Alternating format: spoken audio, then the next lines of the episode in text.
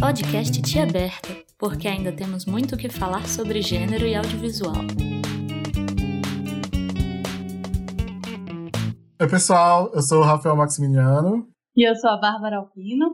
E tá começando mais um podcast Tia Aberta. Ei! Ei! É, hoje, para esse episódio, a gente chamou a Risla Miranda de novo. Oi, Risla. Dá oi. Oi!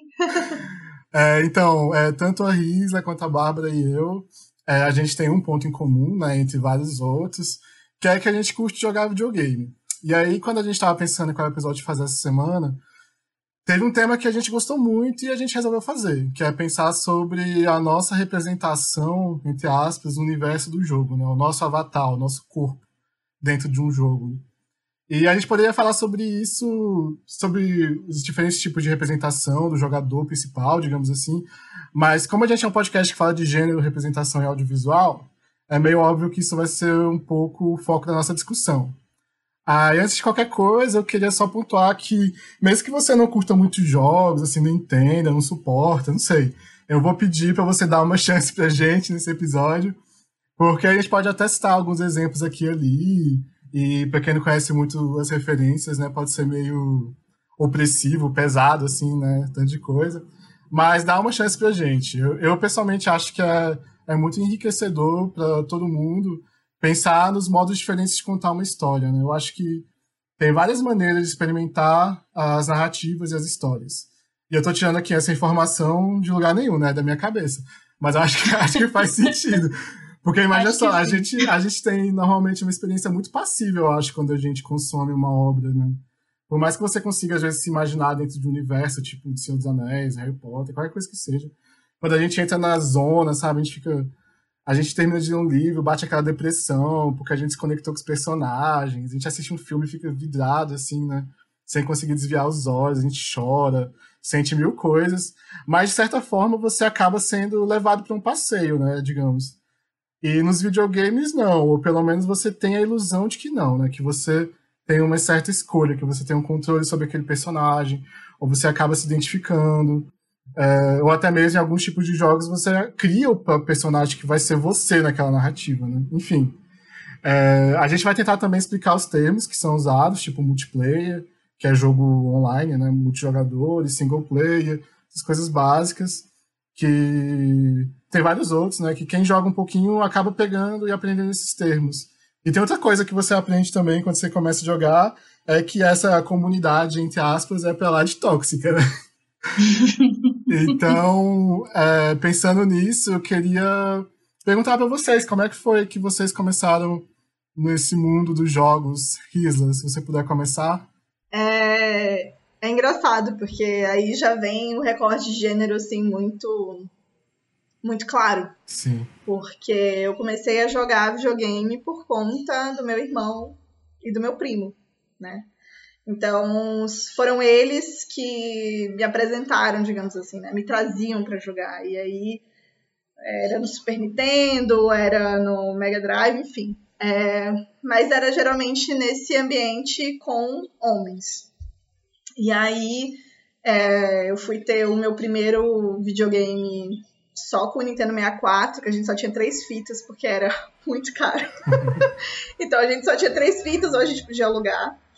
Então, e aí meu irmão sempre com a pessoa que tava ali me mostrava os jogos, né? Ele que, que dava umas ideias do, do que jogar, né? Olha só esse jogo bacana. E eu era aquela menina que sentava ali, pegava uma cadeirinha e ficava sentada do lado do meu irmão esperando a minha vez para jogar, porque o computador era dele, por exemplo. É. Então, enfim, e aí já fica muito claro. Eu joguei, assim, basicamente de tudo, né? Mas os meus jogos favoritos, eles geralmente caem ali na, no RPG, né? Que seriam os role-playing games, né? E nos jogos de terror também. E nos jogos de puzzle, né? Jogos extremamente, às vezes, bem complicados e difíceis mas que também brilham o meu olho. Então, também joguei durante muito tempo Ragnarok, né? Que é um MMORPG, que são aqueles jogos que você faz o seu avatar e entra no mundo online, onde tem assim gente do mundo inteiro. e você consegue é, ter contato com essas pessoas por ali, né?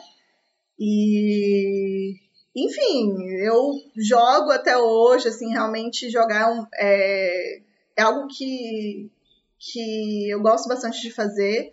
Não faço com tanta frequência quanto eu fazia anteriormente, por N questões, assim. Mas jogar para mim sempre foi. Acho que tem muito a ver com o que você falou, Rafael, assim, de você experimentar a narrativa, sabe? Experimentar mundos e, e desafios, né? uhum. né? Porque cada jogo vai te dar um desafio diferente, vai te colocar de maneira diferente, vai te exigir coisas diferentes, né?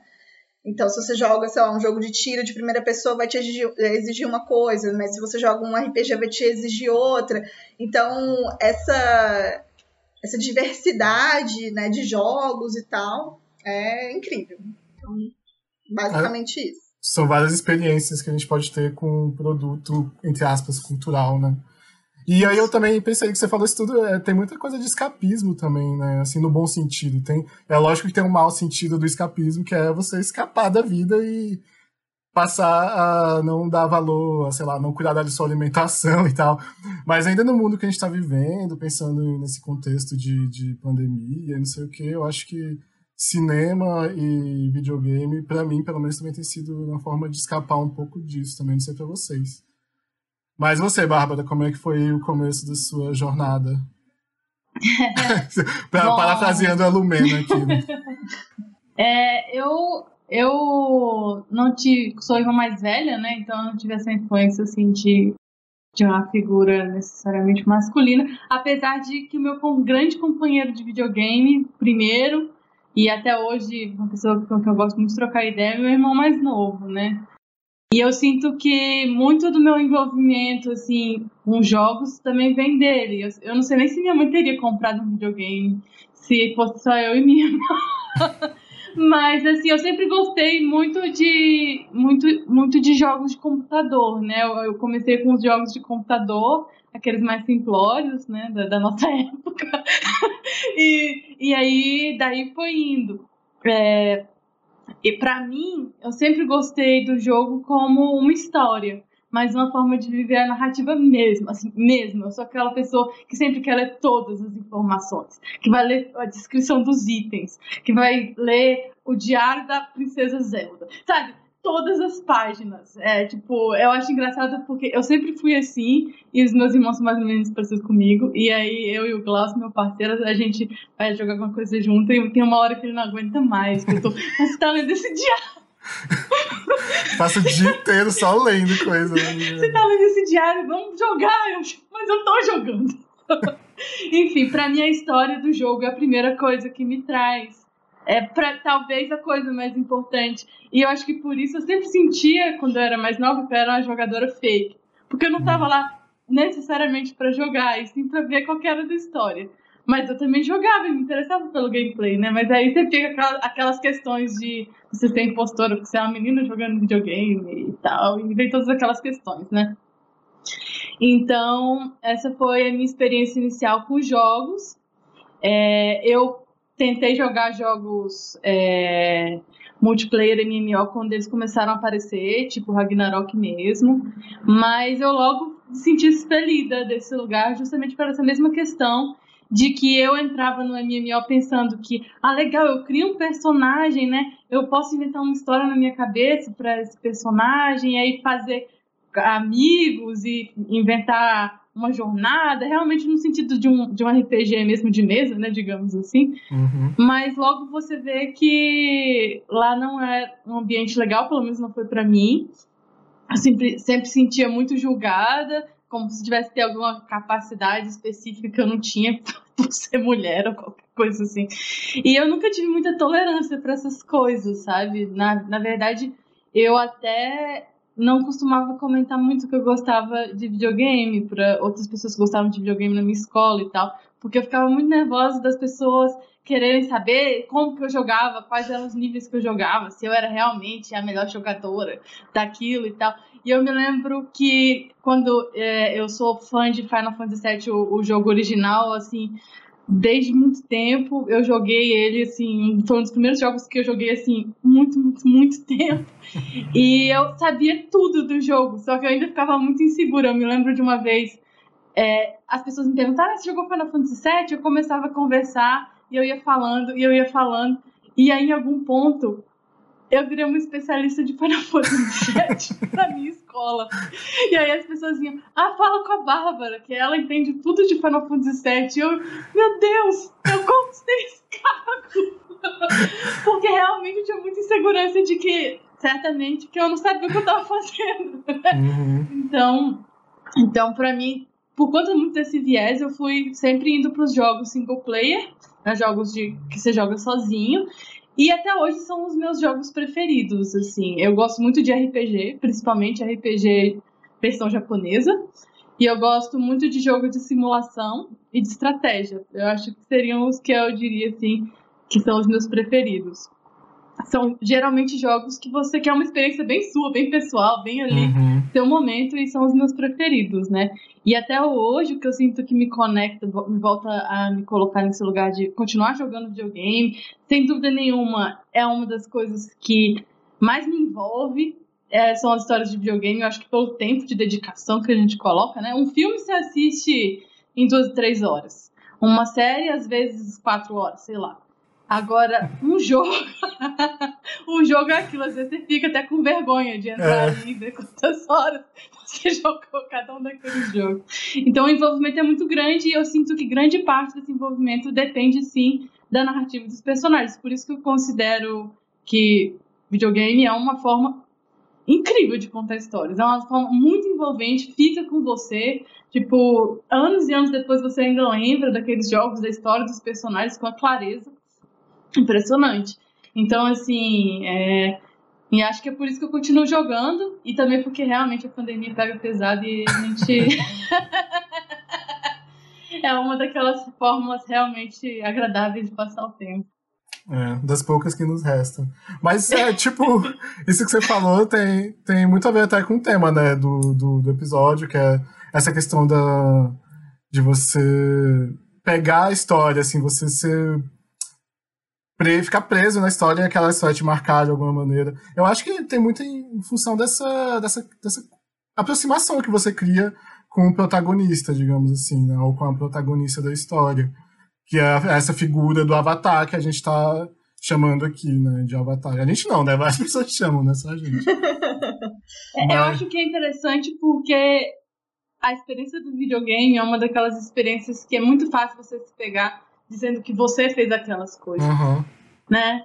Porque eu fui ali, eu falei com o fulano, eu dei um tiro na cabeça do outro, eu fiz aquilo, como se realmente fosse você que tivesse feito aquelas coisas, sabe?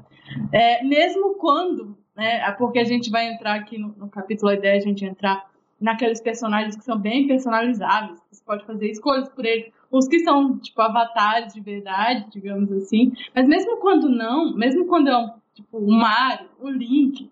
Uhum. É um personagem que tem uma representação muito constante, que definitivamente não se parece com você. Você ainda se vê falando, porque eu fui ali, porque eu entrei naquele templo, porque eu. Como se fosse, né? Então, uhum. assim, é meio que inexorável essa aproximação, assim. É, uma coisa meio psicológica, assim, não sei, tem que ter alguma explicação, porque é isso, assim, é, é eu falei no começo que, que, que dá uma ilusão de que você tem escolha, porque no final das contas, aquilo é um produto que ele foi desenhado daquela maneira, né?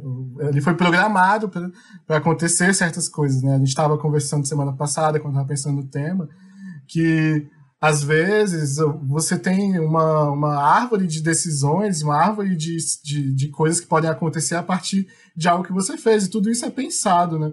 Eu gosto muito de jogo que se atenta a esse fato mesmo, de de que uma escolha que você toma aqui, ela vai influenciar uma coisa lá no futuro. Eu sinto que dessa forma eu tô mudando aquele mundo de alguma maneira. Eu lembro que tinha um jogo de Super Nintendo que quase ninguém conhece, acho que ele não fez muito sucesso aqui no Brasil. Tipo assim, acho que ele não foi traduzido pro ocidente, assim. Eu fui jogar ele só na época de emuladores. Chama Terra Enigma. Não sei se vocês já jogaram. É, é, é meio, assim, não. underground. Mas ele é tipo um joguinho de RPG básico, tipo esses... É Final Fantasy, sei lá. E aí você tem. Você vai mudando o mundo. você pode ir no passado e fazer certas coisas que vão mudar o mundo. E eu achava isso o máximo, assim, porque, tipo, eu ia lá, eu fazia uma coisa e a cidade ia aumentando por causa da minha ação. A minha, sim, né? Eu tô dizendo, do personagem. A gente acaba criando esse vínculo Ah, mesmo. A minha. E, e aí a, é, a gente estava até conversando também antes sobre aquela. A Risa trouxe uma. A tese de. Ela vai até colocar no baú de aberta, né, Risa? Da, é. Daniela o nome dela? Daniele. Daniele. Que Isso. fala sobre Avatar, e aí ela faz essa distinção entre o Avatar ser aberto e fechado, né? Que nem você falou. O aberto seria o que você tem mais escolhas para criar mesmo a personalidade dele, tipo, um, jogo de RPG que você cria, que você customiza. E o fechado sendo esse que aparece mais com, com o Mario, com a Lara Croft, né? Tem vários exemplos de personagens assim também. E eu acho que nesse, nessa. Ela, ela também faz uma outra, né, Risa? De, uma outra distinção. Isso, que é a distinção entre o avatar central e o acentral. E aí esse Isso. é legal porque ela coloca essas questões que a gente está falando aqui, que é essa, essa vinculação, vinculação se posso dizer, ou esse, essa conexão emocional com Uhum. o avatar. Então, quanto, ma quanto maior tem essa conexão de você se colocar no jogo, é, enfim, sentir que é você ali, por mais Uhum. que tenha, que seja, por exemplo, avatar fechado, que já tenha uns objetivos pré-determinados na narrativa, mas quanto mais essa conexão emocional com o avatar fica evidente, ela chama de avatar central. Ela não, né? Na verdade, ela Uhum. pega isso emprestado do Daniel, Daniel Kronberg. Croment. Nossa, eu tô com Kronberg na cabeça, não sei porquê, mas é Daniel Croment Hum. que ele faz essa categorização, né, entre central e acentral e aberto e fechado. Então é interessante a gente pensar nessa categorização até para a gente abrir mais o espaço, né? Porque Uhum. eu mesma, assim, antes de, de, de ler mesmo a tese de doutorado, eu sempre pensava em Avatar em algo extremamente personalizável, que você só iria encontrar nos MMORPG ou em alguns RPGs, né? Então, mas não, então você realmente, a ideia do Avatar é isso, assim, é essa fisicalidade no, no virtual, né, na, na, naquela narrativa. Uhum. Se é personalizável, se já tem objetivos pré-determinados, se é um. Enfim, não importa, né? Importa é, é- é estar ali enquanto fisicalidade, né? Aquilo que te dá é, um corpo para você jogar aquela narrativa. Seja você fazendo a sua personalidade, né? Um, um avatar aberto aí, que ele não vai ter personalidade até que você traga para ele, né? Que é bem comum nesses MMORPG ou a Lara Croft, né, que a gente tá falando, ou o Mario, que ainda assim você tá ali sendo colocado e tá curtindo aquela narrativa a partir do desse avatar. É, esse de MMORPG que a Risa tá falando, pra quem não sabe, é, são jogos multiplayer que é, tipo, massivo, assim, que são muitos jogadores e tal. E eu, eu joguei também há muito tempo atrás, eu também tenho esse meu passado. É, eu joguei um que chamava Dark Ages, cara. Eu também não conheço ninguém que jogou esse jogo. É um jogo é, coreano. Possivelmente meu irmão. É, depois eu, depois eu converso com ele. porque- E era, e era assim, o esquema era que, que nem a Risa falou, você tem mais. a- Apesar de ser um jogo também que foi programado e ter uma história por trás, se você pegar esses grandes, tipo World of Warcraft, que é o maior, eu acho que tem, o próprio Ragnarok Online, eles têm uma história daquele universo, né? Vocês têm. O World of Warcraft vai lançando expansão que, na verdade, vai ampliando a história, vai criando novas novas conexões, vai criando, ab- abrindo espaços, criando novos continentes tal. Então o jogo tem uma, uma, uma direção, ele não é sem direção, né? Mas a, a experiência que você tem como jogador, ela, é ela é muito determinada pelo outro, né? Pelo, é uma coisa meio social mesmo. Você acaba jogando com outras pessoas do mundo inteiro, e aí isso pode ser bom ou ruim. E eu voto que na maioria das vezes é ruim. Então, na, na- no balete aberto eu vou colocar minha recomendação de não jogar MMORPG, a não ser que você tenha algum amigo já. Porque se você, você entra nesse mundo sozinho, é muito tenso. Mas enfim, voltando pra esse Dark Ages que eu jogava, ele era um tipo meio isométrico, assim, 2D. É da mesma época do Tibia. O Tibia fez muito sucesso aqui no Brasil. E aí tinha, ao mesmo tempo, tinha esse, esse Dark Ages que eu não sei como que eu achei. E aí eu jogava, cara, esse jogo horas e horas e tipo. E no jogo você vai desenvolvendo uma relação com os jogadores, porque a cada. a- nada a ver falar sobre isso, mas enfim. É porque pra você mudar de classe, tipo, sei lá, eu quero virar um mago. tinha que vir um jogador e te passar o bastão, digamos assim, de mago. Então você tinha que comunicar com outro jogador, te forçava meio isso.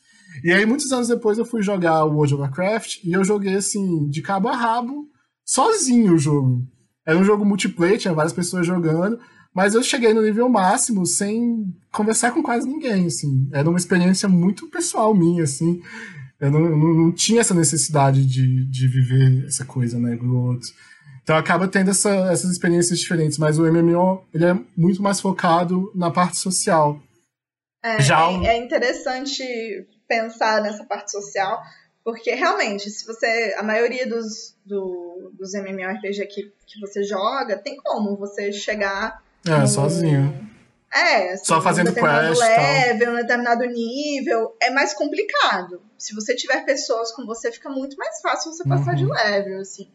Mas uma coisa que eu, que assim, eu joguei muito tempo. É, na verdade, o meu primeiro MMORPG foi Tibia.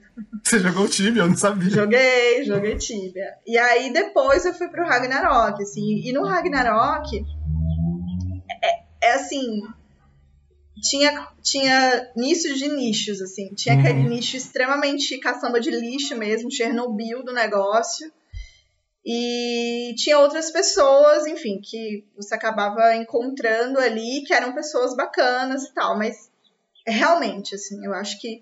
É a roleta russa, eu né, acho cara? que eu, eu, acho que não, eu não conheço uma mulher que eu tenha conversado, que tenha jogado MMORPG, que não tenha passado por algum tipo de assédio. E, e, é por isso que é perigoso, na verdade, né? Porque você tem essa coisa do anonimato, digamos uhum. assim, né? Apesar de que dentro dos jogos, esses jogos online, massivo, você tem a figura dos Game Masters, né? Que seriam as pessoas que estão ali fazendo um. Eu ia falar que era fazendo a moderação do isso, negócio, mas é isso, né? né? Exato. É o poder moderador ali dentro, mas ainda assim você não tem essa essa abertura e nem esse, esse lugar é, seguro, esse espaço seguro para você fazer, é, enfim, para você chegar lá e fazer alguma denúncia de assédio ou uhum. alguma coisa assim. Até porque quando eu jogava é, e eu sofria algum tipo de assédio e de comentários do tipo. É, porque a ideia, né, desses jogos online, como é ser social, é você entrar em clãs, né, que seriam uns grupos grandes e tal, para você desde ir junto no, nos modos de PVP que a gente chama, que seriam player versus player, né, que é você ir contra um outro jogador, ou até mesmo, no caso do Ragnarok, você ir nas disputas de castelo, né, que geralmente são as, as guerras que aconteciam. Então você tem que ter um clã para isso, então você tem que ter um, um, um, uma galera ali que você junta para fazer as coisas. E já aconteceu do tipo, ah, vou entrar para no TeamSpeak, né, na época do TeamSpeak, do que você entrava para você participar dessas guerras e aí eu começo a falar e falam: não, você tá botando sua irmã aí pra falar. Você é um homem, você é um homem. Porque é, in, é inconcebível uhum. uma mulher estar jogando, uma mulher estar naquele, naquele espaço e jogando bem. Assim, competente, eu, eu, óbvio, né? óbvio que eu. Exatamente, assim, óbvio que eu não era a melhor jogadora, né? Eu sei disso. Mas ainda assim era inconcebível, né? Então é, parecia brincadeirinha do tipo, ah, você tá botando sua irmã pra falar, né? Ou, tipo, simplesmente mandar presentes, que rolava isso, né? Você, tipo, jogar coisas e mandar presente para as pessoas, sendo que você não conhecia elas, né? Mas uma coisa me ajudou, gente, durante a minha hum. época de, de Ragnarok. Namorado. Eu conheci o meu primeiro namorado dentro do Ragnarok. Então a gente jogava junto. E pelo fato de eu, de eu ter um homem ali, na, como, né, categoricamente é o namorado da Risla, é o namorado lá do meu nick, que eu não vou falar. que era o, o Nick X lá. Então, ele já tinha um aspecto. A gatinha, né? Enfim você já tinha um certo, uma certa blindagem ali, Sim. entendeu? Uhum. Porque eu, eu, eu, estava, então, em local onde eu me sentia segura, porque era o meu namorado na época, junto com os amigos dele, porque a gente jogava.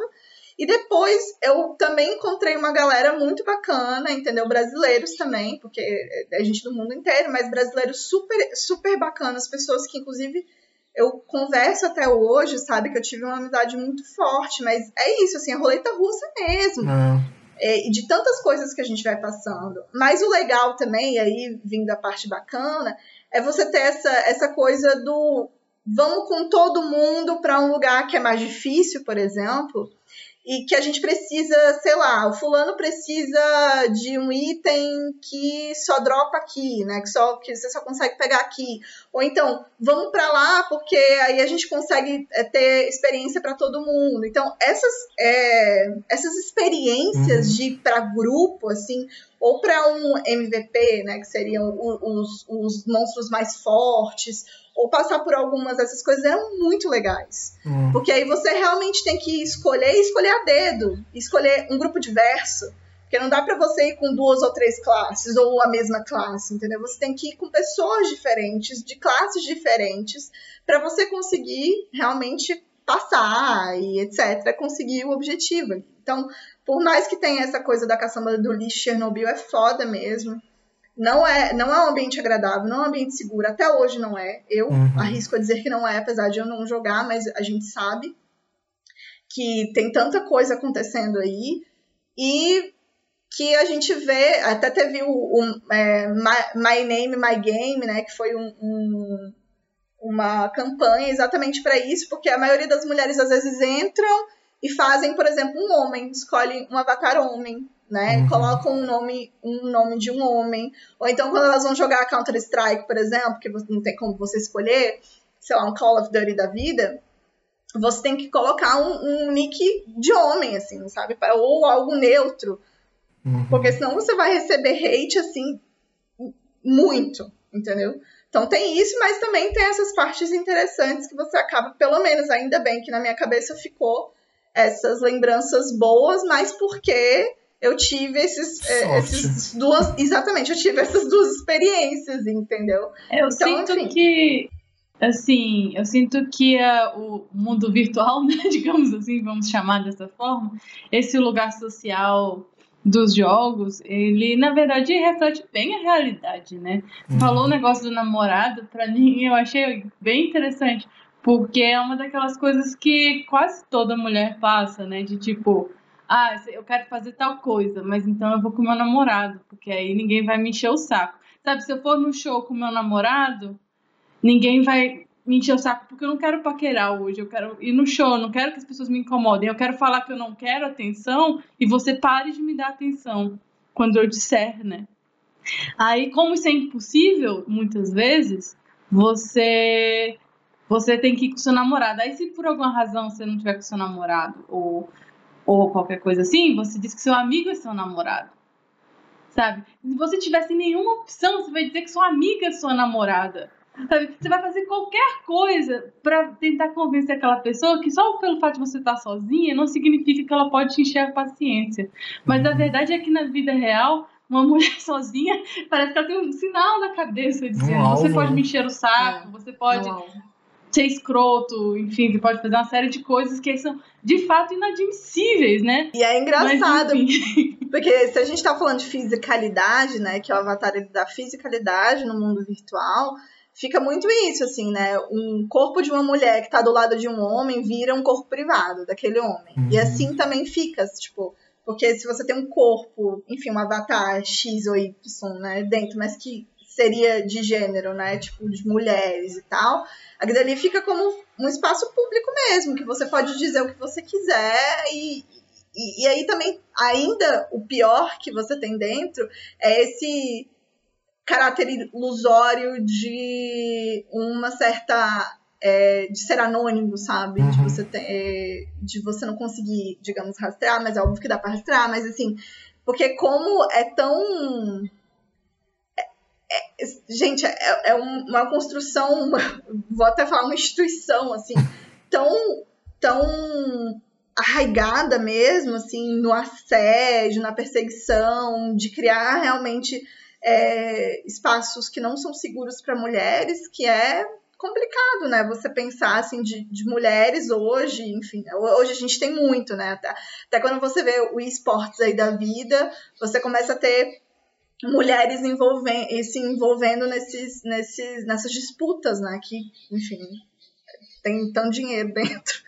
Mas é isso, assim, você tem essa fisicalidade ali porque você taxa ali ter uma mulher e é isso. Apesar de que eu já ouvi amigos e pessoas, homens, assim, falando que gostam de, é, de fazer. Isso na, na tese do doutor, de doutorado da Daniela, ela também fala isso, mas eu já ouvi isso de, de colegas. Que eles às vezes preferem é, fazer mulheres, né? Porque, tipo assim, ou porque vão me dar melhor, tipo assim, com, com um objetivo de se dar bem mesmo, assim, de usar aquela aquela corporeidade virtual para conseguir alguma coisa, mas também porque, tipo, ah, eu gosto de, de, de, eu prefiro tipo ver mulheres, eu prefiro me olhar ali, me pôr ali como uma mulher. Entendeu? Então, você você tem esse, esse distanciamento, digamos assim, mas nem tanto. Aí você vai tentar entender o porquê desse cara é, escolher né, um, um, avatar de mulher e não de homem, por exemplo. Enfim, aí tem várias outras questões que a tese de doutorado da Daniele vai, vai aprofundar. É interessante, né? Porque te dá um lugar de você poder ter um outro papel social também, né? Lá, o cara se coloca como mulher na tentativa de se dar melhor. Não é, é interessante porque é isso, né? Na vida real, ele precisa ocupar esse lugar de homem que não pode pedir favor, não pode fazer isso e tal. Mas no jogo coloca a roupa, né? De personagem feminina e vai seduzir os outros jogadores. É bem interessante esse lugar. E, e aí rola isso, né? De você. E aí, aí, mais uma vez, colocando o avatar de uma. Né, da escolha de avatar ser mulher pra utilizar como se fosse o que eles, na verdade, acham, o que eles é, querem, né? É, taxar mulheres. Ah, mas ao mesmo tempo também eu, eu acho que teve um, um youtuber, se eu não me engano, um desses que streamer de jogos que ele fez aquela experiência de jogar com um avatar de mulher por um tempo e relatou assim o tanto de mensagem que ele recebia, o teor das mensagens, e tipo meio que se tocou que isso acontecia, né? Então às vezes a pessoa pode entrar nessa assim, ah, eu quero ganhar uns itens a mais, aí quando vê de repente começa a ter uma galera falando umas coisas horríveis pra pessoa, a pessoa dá um choque de realidade, talvez, né? A gente espera. Mas é, assim, voltando um pouco pro que você estava falando, Risa, do, da experiência, de ser uma coisa social e tal. É aquilo, né? Parece que você cria uma experiência própria sua daquele jogo que eu acho que nunca vai ser replicada. Porque, assim, a experiência que eu tive jogando aquele jogo coreano que eu falei, o Dark Age, também, eu nunca tive ela de novo. Sabe, assim, tipo, por mais que eu... Aí teve um tempo atrás, assim, eu já tava trabalhando, já, tá, já era adulto. Eu, ah, vou instalar o jogo de novo pra ver como é que é. Cara, me arrependi amargamente, assim, tipo, estragou a minha memória. Porque eu tinha uma memória boa daquilo, assim. Eu acho que eu também dei um pouco de sorte, porque precisava de, de fazer os contatos para poder passar de classe, sei o que. Eu conheci gente bacana da Inglaterra, sei lá, Estados Unidos. E aí eu, eu baixei o jogo de novo e vi que aquilo, na verdade, não sei se sempre foi, esse antro de, de gente escrota, você vê as mensagens passando, meu Deus, que hora, que hora criança. Eu, será que eu vivi isso de alguma maneira? Mas pelo menos eu bloqueei isso da minha memória pra estar em terapia, um trauma algum dia. Mas é assim, tipo, essa, esse lado do, do, do anonimato, né, acaba trazendo. Há uns tempos atrás era mais, você tinha mais isso no mundo dos jogos do que na realidade. Hoje em dia já tá mudando um pouco, as pessoas estão fazendo isso na vida real também, né? Mas enfim.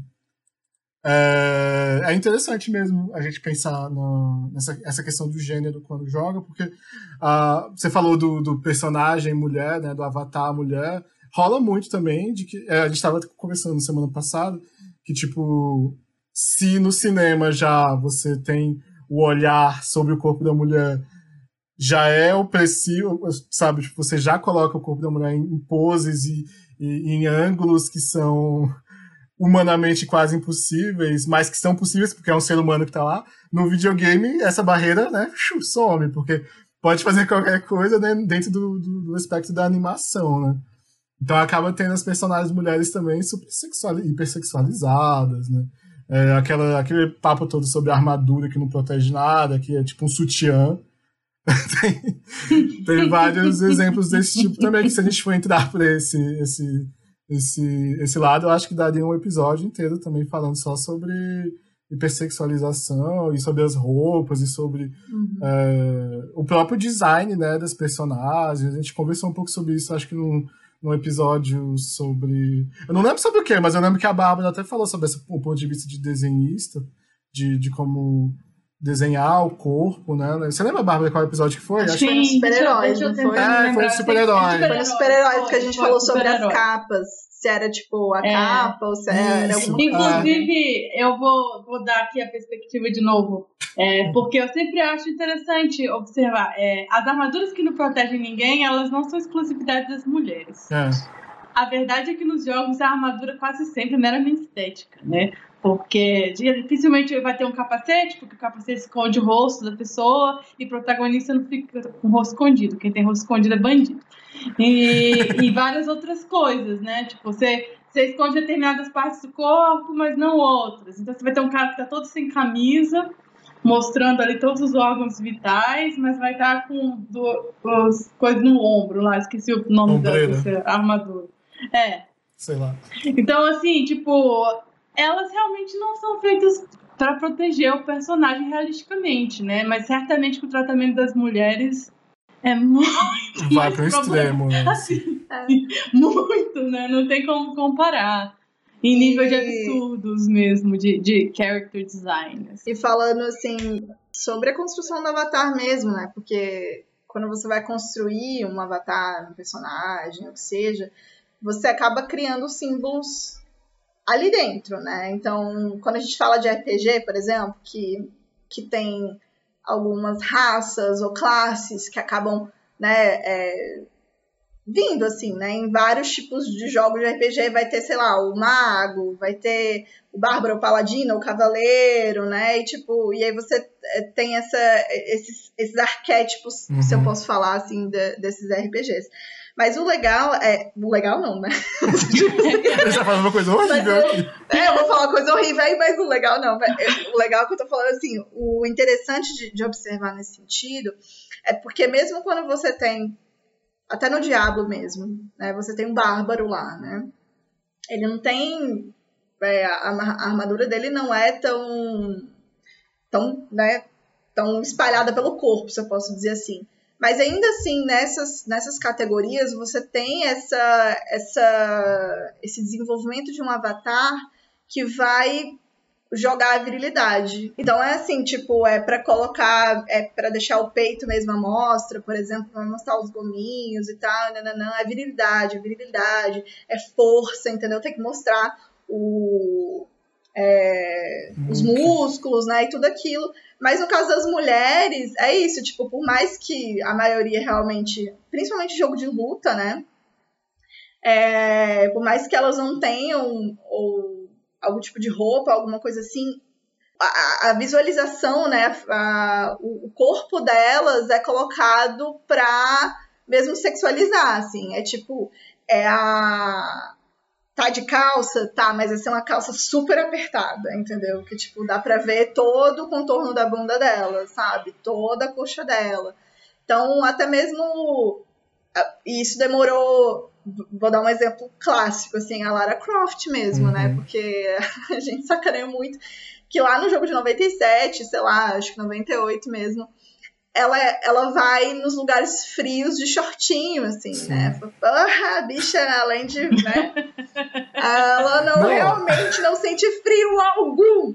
Mas aí, beleza, mas ela é uma pessoa que ela vai lutar, entendeu? Ela vai se agarrar, ela vai. Então, cadê o músculo dela, sabe? Cadê toda essa composição de, de corpo, né? Quando eu digo isso, não é exigindo, na verdade, um realismo, né? Hoje a gente tem bastante com esses jogos, né?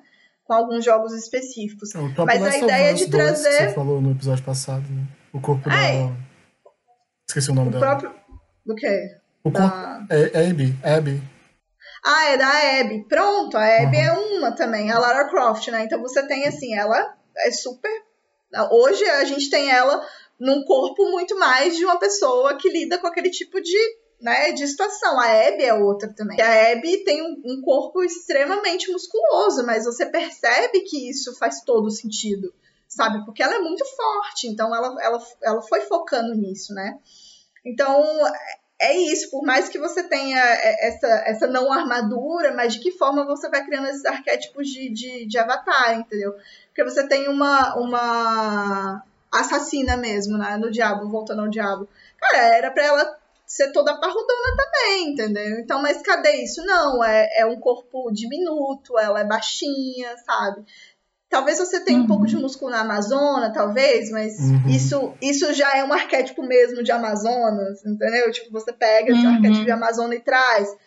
Então, é, são coisas que é interessante a gente prestar atenção que na hora de, de construir, de fazer esse, esse design de, de, avatar, e não só dentro da narrativa, enfim, entender o, o objetivo da narrativa, mas como esses, esses símbolos e, e esses arquétipos e esse imaginário tá tão arraigado na construção desse avatar. Uhum. Uma das coisas que eu sempre acho fascinante em, na, na franquia Fire Emblem que eu comentei no último capítulo sobre ela também, gosto muito, sou muito fã, mas ela tem uma série de problemas de design, assim, pra dizer o mínimo.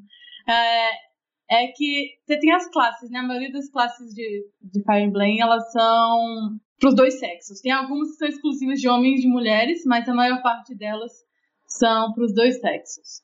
E existe um, um efeito, assim, que é tipo uma classe, sei lá, paladino um homem paladino. Tá lá ele com a armadura fake dele, que não protege muito, mas tudo bem, é estiloso e tal. Aí você faz a mulher. É uma versão parecida, mas bem mais justa, com aquela armadura com forma de peito que a gente sabe muito bem que não funciona muito bem. Mas principalmente a mulher nunca usa calças. tipo, uma saia. Usa, tipo, uma. Não, se fosse uma saia, eu ainda preferia. É aquela, tipo, quase como se fosse um biquíni short pants, como é que é o nome daquilo? Não, hot pants. Sabe hot pants? Aquela, aquele short bem curtinho que mostra a bunda toda. Hum. É uma, uma, parte de baixo do biquíni, basicamente, né? tipo, ah, vou pra guerra, vou vestir meu biquíni.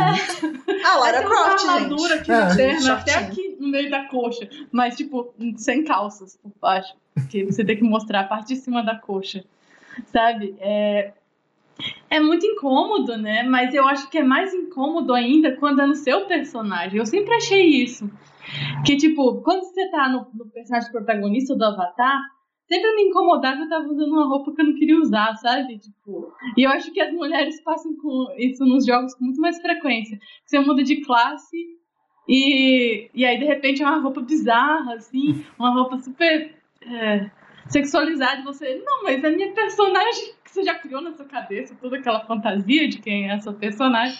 Não usa isso. Nunca usaria Me devolva minhas calças.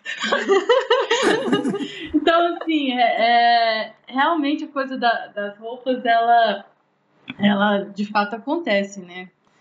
É, a gente lida aí com uma série de designs muito estranhos e que são feitos basicamente para você sensualizar aí o corpo da mulher é, inclusive, quando eu posso mudar, eu mudo. Tipo, várias vezes eu mudo a classe de um personagem num jogo e aí a roupa ela é tão ofensiva para mim que eu vou nas opções e mudo pra original, sabe? Uhum. Pra alguma coisa que dê uhum. minimamente para disfarçar. Porque eu realmente acho muito, sei lá, às vezes parece que descaracteriza toda aquela história do personagem anterior, porque ele tem toda uma personalidade e aí do nada tá usando uma roupa que, tipo, não diz nada, sabe? E é o que a gente sempre comenta, assim, né?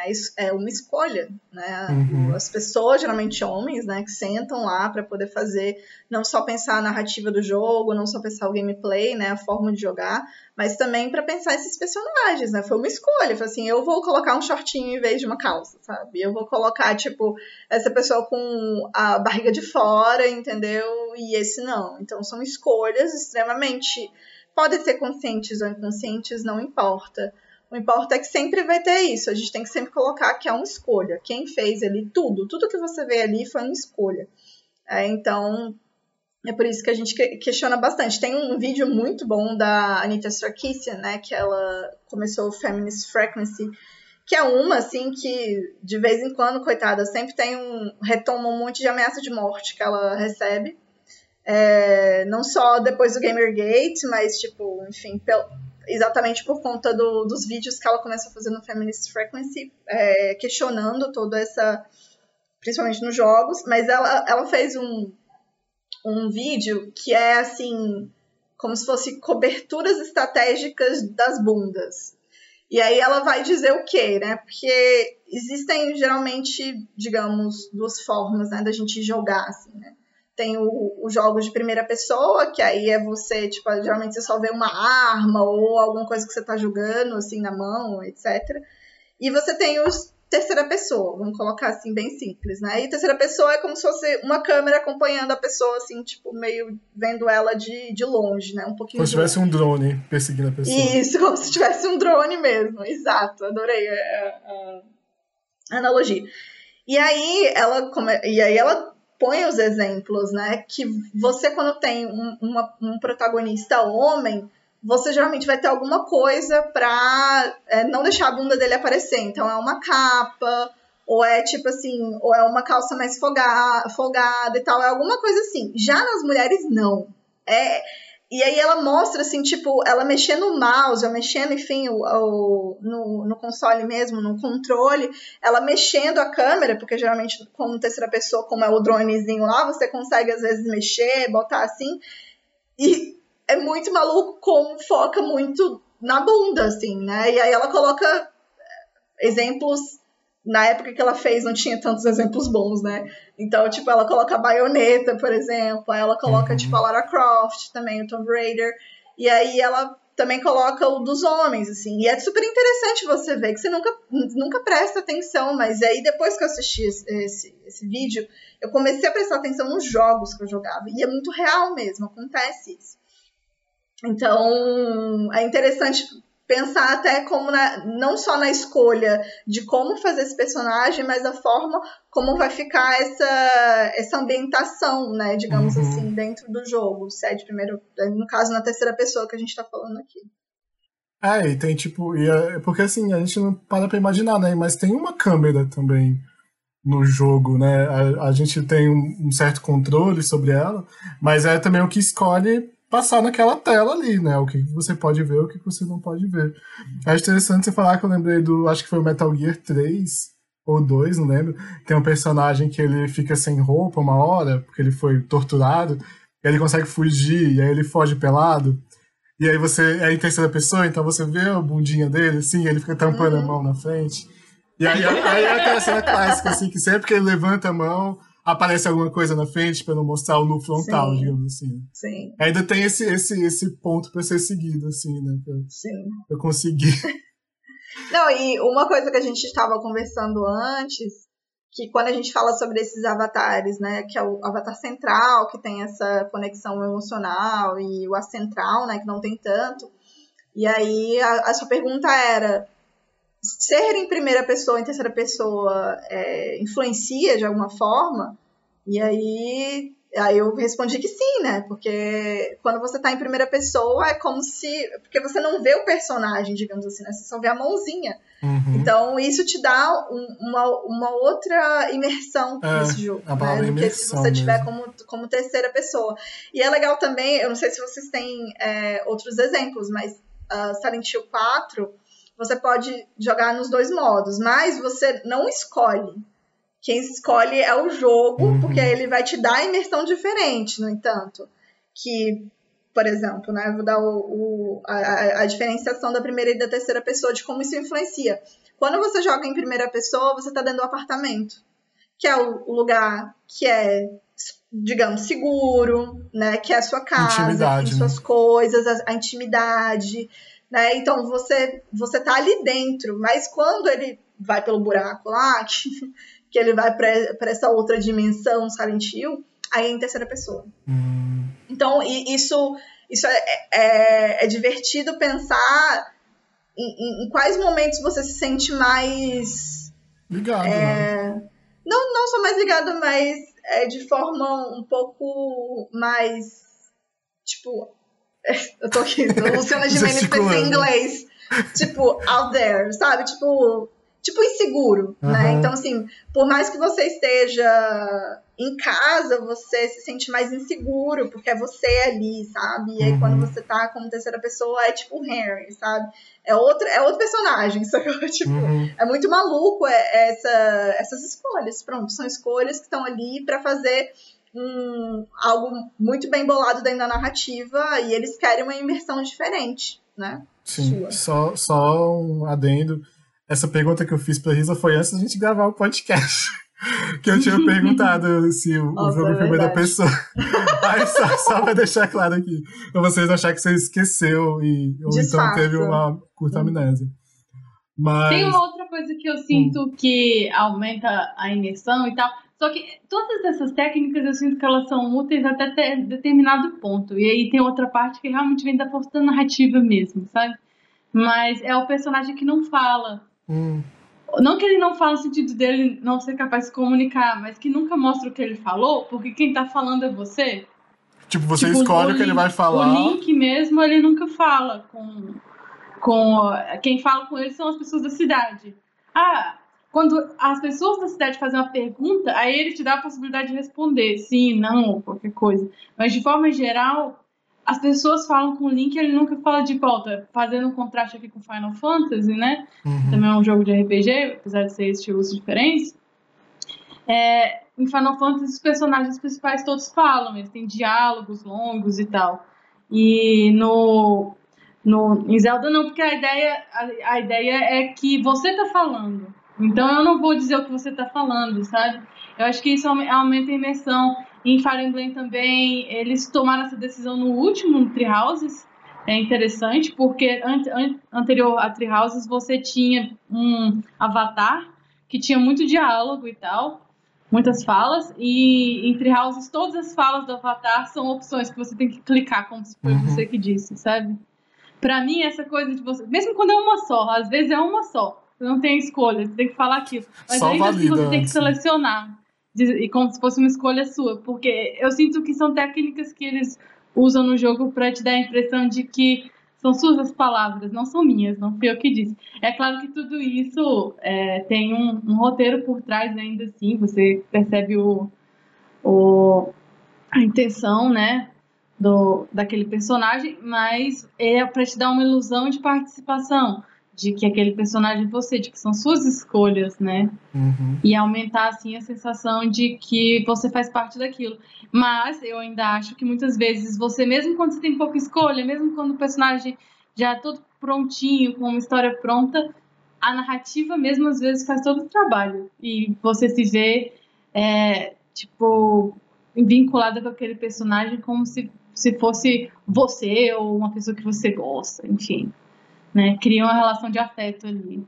Eu acho que isso tem muito a ver com o que o Rafael falou também, assim, que é são, por mais que seja uma narrativa X, né, que você tem que seguir aquele caminho e tal, ainda assim é, é um pouco difícil de replicar, digamos assim, né, porque Sim. é você que está participando daquilo, né. Uhum. Por exemplo, eu escolhi fazer isso primeiro, mas a pessoa foi fazer outra coisa primeiro, né, ainda que tenha essa essa narrativa um pouco mais fechada, né, que não seja um sandbox assim, mas que que tem essa possibilidade de você fazer coisas antes ou depois, entendeu? E aí cada um vai escolhendo mesmo, assim, até, até mesmo o, o tempo que você gasta para fazer uma coisa e outra, e no que você vai achar mais importante. Então, realmente, a magia, assim, a magia do- de jogar tá, tá muito nisso, né? Então, Sim. o Avatar, ele é ele é algo principal, mas ele sozinho não vai dar conta, sabe? Tipo, Não. no entanto, que quando, quando a gente fala, por exemplo, dos MMORPG, que a gente tá falando muito, o Avatar é, é- tem um peso muito grande, óbvio, né? Porque é você se, se colocando dentro desse, desse mundo, dessa estrutura virtual, social que é criada, mas que você vai precisar de outros elementos, elementos dentro do jogo para fazer aquela imersão funcionar melhor, entendeu? Desde, sei lá, conhecer gente nova, tá ir num lugar mais difícil, etc. Tal, tal, tal. Então, É, porque é interessante. Assim, se a gente for parar pra pensar, é, é uma. Nesse caso, é uma evoluçãozinha que tem. Porque se você a, os primeiros jogos que existiam, né, geralmente em formato de texto, né? O elemento gráfico ele surge mesmo para criar também essa identificação, para criar essa, esse, essa, é identificação, acho que é a palavra certa. Né? Você começa a criar, a mostrar, porque antes tinham jogos, tipo, lá, Zork, jogos que é tipo basicamente escolha sua própria aventura, esses livros que a gente compra. Eu tinha vários quando era criança escolher a própria aventura, que você chega no final da página e diz, ah, se você quiser fazer tal coisa, vai pra página tal, se quiser fazer tal coisa, vai pra página tal. E aí segue a história em diante, né? Eu, eu amo esse tipo de, de livro. E até hoje tem jogos de texto, em formato de texto, que são desse jeito, assim. Tem uma, uma empresa que só faz jogo de escolher sua própria aventura, assim. É tipo um textão mesmo, de 500 mil palavras, e você vai jogando e não tem nada de gráfico. Mas, enfim, é só para dizer que eu acho que o gráfico também surge como esse elemento de aproximação, né? Mas um é, outro... eu também. Hum, pode falar. É, não, o que eu ia comentar que eu mesma, quando eu tô jogando um jogo que tem avatar, e eu vou. Principalmente quando é um jogo que tem avatar mesmo, assim, né? Que eles minimamente deixam escolher um nome, algumas uhum. características. É, e eu vou jogar ele várias vezes, porque eu sou uma pessoa que às vezes faz isso. é, eu, eu sempre crio personagens com nomes diferentes. Hum. Eu gosto que cada um dos, da, das vezes que eu jogar seja um personagem com nome diferente. Eu dou uma outra data de nascimento, outras características para ele. Porque eu gosto de pensar que agora começa uma nova história. É a mesma história, né? Porque não é como se o jogo tivesse uhum. tanta liberdade assim. Mas eh, dá um pouco esse viés de que não, esse aqui vai ter uma história um pouquinho diferente do, da, da outra vez. Então eu vou dar outras características. Às vezes eu até penso, escolho a data de nascimento pensando no signo do, do personagem que vai. É, eu quero jogar com um leonino agora. Não, e o é, pior é, que né? tem jogos que isso influencia também, né? Normalmente Sim, os jogos japoneses, tem. esses tipo. Acho que o Persona, não sei se tem uma parada assim. Mas enfim. Coisa de tipo sanguíneo também. É, do tipo vezes. sanguíneo. Eu nunca entendi isso. Mas, enfim, o, o que eu acho, para mim, que mais marca essa questão do avatar e essa identificação que eu crio com o jogo, com o personagem, da experiência, é, para mim sempre é a escolha, cara. Se eu sinto que eu tive uma escolha e que essa escolha influenciou alguma coisa, eu vou me conectar bem mais a esse personagem, a essa história. Eu tenho, tenho jogos assim que, por exemplo, Mass Effect. Mass Effect é um jogo que ele foi. São três jogos, é uma trilogia. E aí, era um jogo assim, o primeiro, o segundo tal, você toma várias decisões que vão, sei lá, você pode escolher entre salvar um planeta ou pegar um remédio e aí, quando você pegar esse remédio que vai curar um outro planeta, o outro planeta vai explodir. Sei lá, uma coisa assim, uma decisão desse nível, de tipo... E aí, quando você chega no final, no terceiro jogo, a sua decisão é basicamente... Tudo que você fez não influencia. Chega lá assim, ah, você quer o final 1, 2 ou 3. Ele te dá a opção de escolher o final do jogo. Aí você diz assim, pô, mas eu, eu salvei aquele, aquele cara e não importa nada, sabe? Então, para mim, quebrou completamente o jogo nesse momento, assim, que eu acho que tinha que ter. É, é, difícil, porque é uma coisa difícil de ser feita. Se você parar pra pensar, você vai, você vai, se você pensar no, no, lado da programação, como é que você vai programar uma parada que cada escolha, cada ato seu vai causar uma influência e vai gerar um outro universo a partir daquilo, sabe? Aquela coisa do efeito borboleta que a gente Tava falando antes aqui pensando no Stranger Things, que é um jogo que você. No Life oh, Strange. Stranger Things. Life is Strange, isso. Life Strange. Que, que, é, que, é, um jogo que você tem essas decisões e tal. É de uma empresa que faz jogos de, uhum. de decisão, assim, há bastante tempo. Mas que também, no final das contas, depois de jogar. São cinco capítulos, seis, se não me engano. Uhum. O final também não é tão longe daquilo. Não, não tem é. como você fazer uhum. um final que cinco jogos diferentes, você toma uma decisão no primeiro jogo que vai mudar o final do quinto, é impossível fazer também. Uhum. Apesar de ser o que a gente quer, né? Acho que é o que a gente almeja, porque a gente quer basicamente, é viver numa outra realidade, né? A gente para pensar uhum. filosoficamente falando, se a gente tivesse uma opção de viver no mundo, um outro mundo do que o que a gente está vivendo hoje, por exemplo, Pô, eu ia, cara. tipo, Matrix, sabe? Tá, vamos lá, tá. É, lá, não tem, lá não tem Covid. E é, e é assim, eu é engraçado. uma das coisas que mais vale a pena é tentar no Ctrl Z, né? Que é uma das coisas que os é. jogos de celular perderam, né? E que eu sempre sinto muita falta. Que é você poder voltar para um ponto anterior e refazer suas escolhas. Desfazer, né? O load, é, né? É, salvar e. Começar de novo, voltar. ter um outro é. save que você faz outras coisas, né? É, escolher uma, uma outra rota e tal. Mas de fato é. eu, eu, sinto assim, para mim, essa coisa das decisões, né? Que, tipo, a maioria dos jogos que tem um nível de decisão, não sei se é a maioria, talvez eu esteja também, enfim, falando besteira. Mas, assim, uma grande parte desses jogos que tem decisão, elas são mais, tipo, como se fosse para dar um tempero, sabe? Tipo, ah, o que você diria? Mas, tipo, se você diz uma coisa ou outra, não faz muita diferença no final, sabe? Uhum. Tipo, a diferença que faz é muito pequena. É mais para você ter um personagem na sua cabeça. Para mim, acaba que é, que é como se fosse, tipo, estratégico mesmo, sabe? Tipo, para dar essa impressão Uhum. de que, não, você tem o direito de ser grosso ou, ou educado. Então você pode ser você mesmo. Escolhe grosso ou educado. Bom ou mal? né? Não, é, é- eu, eu acho assim, é engraçado, e aí mais uma vez colocando a ideia do Avatar e, e das categorizações que a gente estava falando lá do Daniel, é, é muito doido, assim, de como realmente a narrativa mesmo, né? Como você constrói o jogo, ele tem um- uma força gigantesca, assim. E aí eu vou dar, por exemplo, quando eu fico pensando na, de tanto tempo que eu joguei Ragnarok, eu comecei lá no BRO e tal, mas quando foi pago, e aí eu fui dizer pra minha mãe, aos 14 anos, pedi pra minha mãe pagar 15 reais por mês pra eu jogar. Ela vira e fala assim pra mim, o quê? 15 reais pra você ficar jogando? Não, de jeito nenhum. Então, assim, foi uma a briga horrível, me senti assim, horrível, Pior que, filha. onde eu tava com essa família, aquela, né, aquela coisa dramática, assim. Quero E aí eu fui- paz. É, assim, que absurdo. Nem Mas 15 reais. nem 15 reais por mês. Então, assim, eu acabei migrando pro que eles chamavam de server pirata e tal, mas que, na verdade, é, foram experiências bem mais legais. E, e aí eu lembro de jogar muito, muito, muito mesmo. E aí de criar certas coisas dentro daquela sociedade. Porque, por exemplo, né, eu, eu tinha o Nick X lá, que eu não vou falar. Gente, eu tô aí, cada vez mais curioso Não, porque livro. é muito brega, gente, não vou falar. Aí eu tinha aquele é, determinado nick, e aí eu sempre jogava numa, numa classe X, assim, eu sempre jogava com aquela classe. Então, as pessoas, na verdade, elas vão te reconhecendo também. Isso é muito maluco.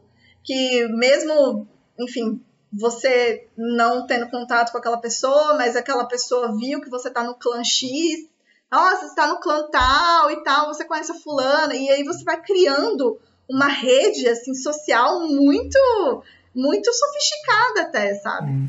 E aí eu lembro de jogar muito, porque eram desafios ilimitados, sabe? Tipo, eu podia fazer milhões de coisas e conhecer várias pessoas e em determinado momento eu tá com um grupo aqui, depois vou estar com outro grupo tal, e aí todo fim de semana a gente se junta para fazer a guerra do império.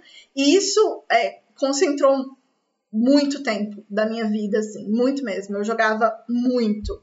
Porque como você tem desafios ilimitados, como você, tipo, é, é, uma, é um sandbox mesmo, é uma caixinha de areia, assim, que você pode fazer o que você quiser, sabe? Uhum. Óbvio que tem alguma, a- alguns limites ali da própria jogabilidade, etc.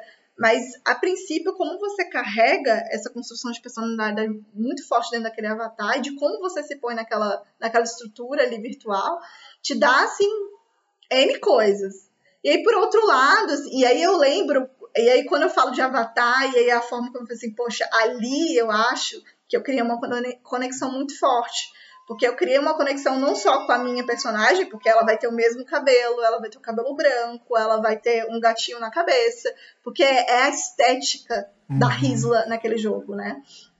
Mas por outro lado, você tem, tipo, vou dar um exemplo, o Braid. Né? O Braid é um, um jogo que foi feito por um cara só. E esse jogo é muito difícil. Nunca. É, é o único jogo da minha vida que eu nunca pensei em lá ver um detonado na internet pra saber como é, que, como é que faz. Por incrível que pareça. O jogo é assim, você não sabe muito sobre o principal. É, você sabe que ele tá atrás de uma princesa, bem uma coisa de Super Mario, assim. E aí a estrutura do jogo, a trilha sonora, o que você tem que fazer, essa coisa de você não poder morrer. Você não pode morrer, você não morre no jogo. E aí aquilo tudo me marcou muito, entendeu? Porque é triste, sabe? Ele vai lendo lá os livrinhos, aí você vai entendendo um pouco da história. E, e é tipo, é triste, sabe? E é um avatar assim que nem nome você tem, sabe? Mas ele te traz tanto que você se sente ali. É muito doido isso também. Né? E aí você vai pensar outras que eu joguei, e geralmente é isso, assim, quando você tem uma narrativa, não a narrativa pronta, porque no MMORPG você não tinha, mas quando você tem um jogo que te permite é, tocar na, nos seus medos, nas coisas que você gosta, sabe? Tipo, tem ali e te marcou de alguma forma. E aí isso tudo é uma estrutura do jogo, sabe? Não vai ser o avatar, ou não vai ser a história, é não vai ser tipo trilha sonora. É, é o conjunto das coisas. Acho que é por isso que que jogo acaba sendo uma coisa tão tão complicada, né? Porque é, são várias coisas. Assim como o cinema, né? Que você tem a trilha sonora, você tem isso, você tem as cores. Mas dentro do jogo ainda você tem o avatar. Uhum. Que aí uhum. é, tipo, para você estar ali naquele jogo. Você vai ter que jogar de alguma forma, sabe? E ali é o avatar que é escolhido para você se pôr naquele mundo. E, enfim. É isso, Risa falou é. tudo. É... É. Mas eu acho que a gente pode, a gente já tá há um tempão já. É, vamos Sim. fazer aqui a Batalha dos Clichês, que a gente pensou em só alguns, assim, porque a gente ainda tem a, a, a, o baú aberta para fazer as nossas recomendações. E, então vamos lá. Primeiro clichê, a gente escolheu qual que é o melhor, pensando em avatares e pensando em narrativas de jogos. É o personagem que é aquela tábula rasa, né? O personagem que começa o jogo tendo amnésia, ou ele sofre um acidente, perde a memória, ou ele tem amnésia mesmo, diz que é amnésia. Então alguma coisa acontece, ele não sabe quem ele é e você começa a jogar com esse personagem. Acontece muito isso em jogos de RPG, principalmente. Ou o personagem que ele tem uma, to, toda uma vida antes e você vai descobrindo à medida que você joga. E ele não teve amnésia. Basicamente isso. Ele teve amnésia ou não teve amnésia. O que, que vocês acham melhor? É, eu vou. Vou dizer o seguinte: eu prefiro o personagem definitivamente o que tem uma história. Hum. E, e é, é, meio complicado, assim, porque eu, eu sugeri esse tema do Avatar porque eu acho que o, o Avatar ele traz tantas questões interessantes de identidade, de identificação com o personagem, né? E principalmente desse. E ele vem muito desse lugar, da amnésia. é muito comum a coisa da amnésia. E quando não é amnésia, que foi que eu também comentei os meninos antes, é a coisa de você estar tá mudando para uma nova cidade, você estar tá saindo do seu planeta e indo para outro. Qualquer coisa que seja como se estivesse começando uma nova vida. Sim. Quando você abre essa abertura pro personagem, você dá para quem está jogando, pro jogador, o direito meio que de preencher as lacunas e de se sentir mais dono daquela história. E eu entendo que isso tem um poder muito grande. E também dá muita liberdade para os desenvolvedores. Primeiro, porque eles podem te explicar tudo pela primeira vez, porque você não sabe de nada, então eles podem te dar aulas e mais aulas de como funciona aquele mundo. É, tipo assim, pular, e né? segundo, né? Aprender e segundo, a pular. porque, tipo... É... e segundo, porque, tipo, significa que as suas relações emocionais, as relações emocionais do protagonista do jogo, elas vão se começar a se formar a partir daquele momento. Uhum. Então você participa de tudo, sabe? É, então isso eu entendo que é uma estratégia muito interessante. E eu, eu gosto de muitos jogos que seguem esse lugar, gosto mesmo. Mas eu prefiro o personagem que já que existe, sabe?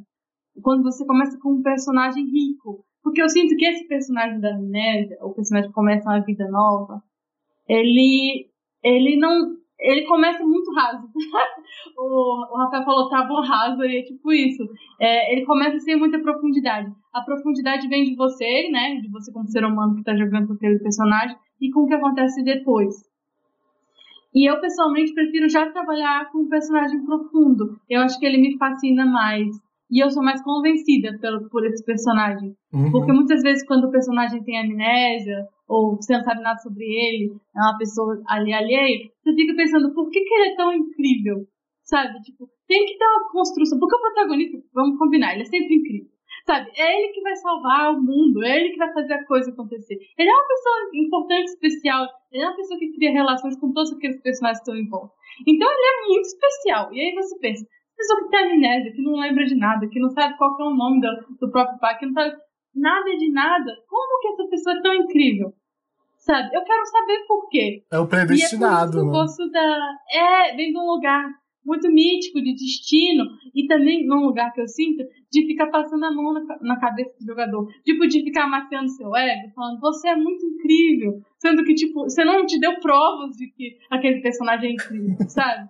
Mas você tá falando pro jogador pra ele se sentir bem.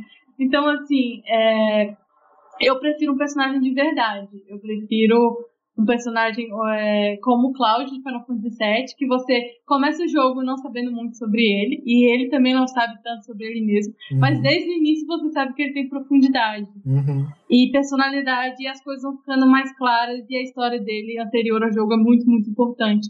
E então eu pessoalmente prefiro essa opção. Assim, eu, eu, eu, é difícil, vai ser difícil escolher, assim, porque, é. mais uma vez, não né, sou a, pessoa, a pior pessoa pra esses, pra esses clichês, assim, porque geralmente eu, ai, eu gosto dos dois.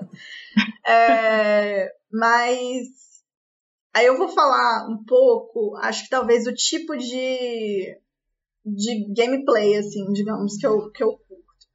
Porque, geralmente, quando você tem o, o, a, o avatar, né, o personagem principal e tal, que não tem memória pelo menos os jogos que eu joguei dessa forma, eles envolvem muito puzzle, assim, no meio, assim, de você, de você é, pegando a história de que aquilo te, te, te marca de alguma coisa, mas você não sabe. Uhum. Tipo, aquilo te dói de alguma coisa, ou vem flashes da sua memória que não estão não, não muito muito bem resolvidos, e aí você fica naquela, naquela ansiedade, tipo, meu Deus, o que, que tá acontecendo?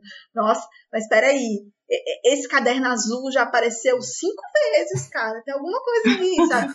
E aí, e aí fica essa, esse debate mesmo, assim. E aí é óbvio que é, é mais assim, o que eu gostaria de jogar geralmente é, é, nesse nível.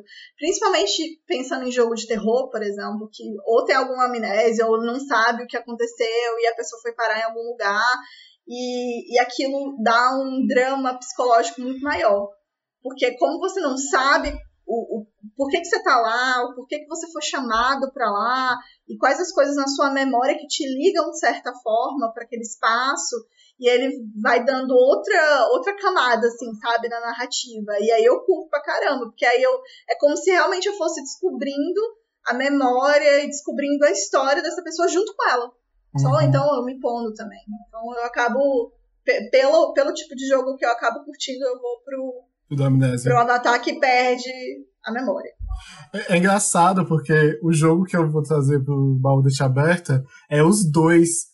É um personagem que tem amnésia e ele, ele literalmente tem amnésia porque ele bebeu muito uma noite, ele perdeu a memória por causa disso.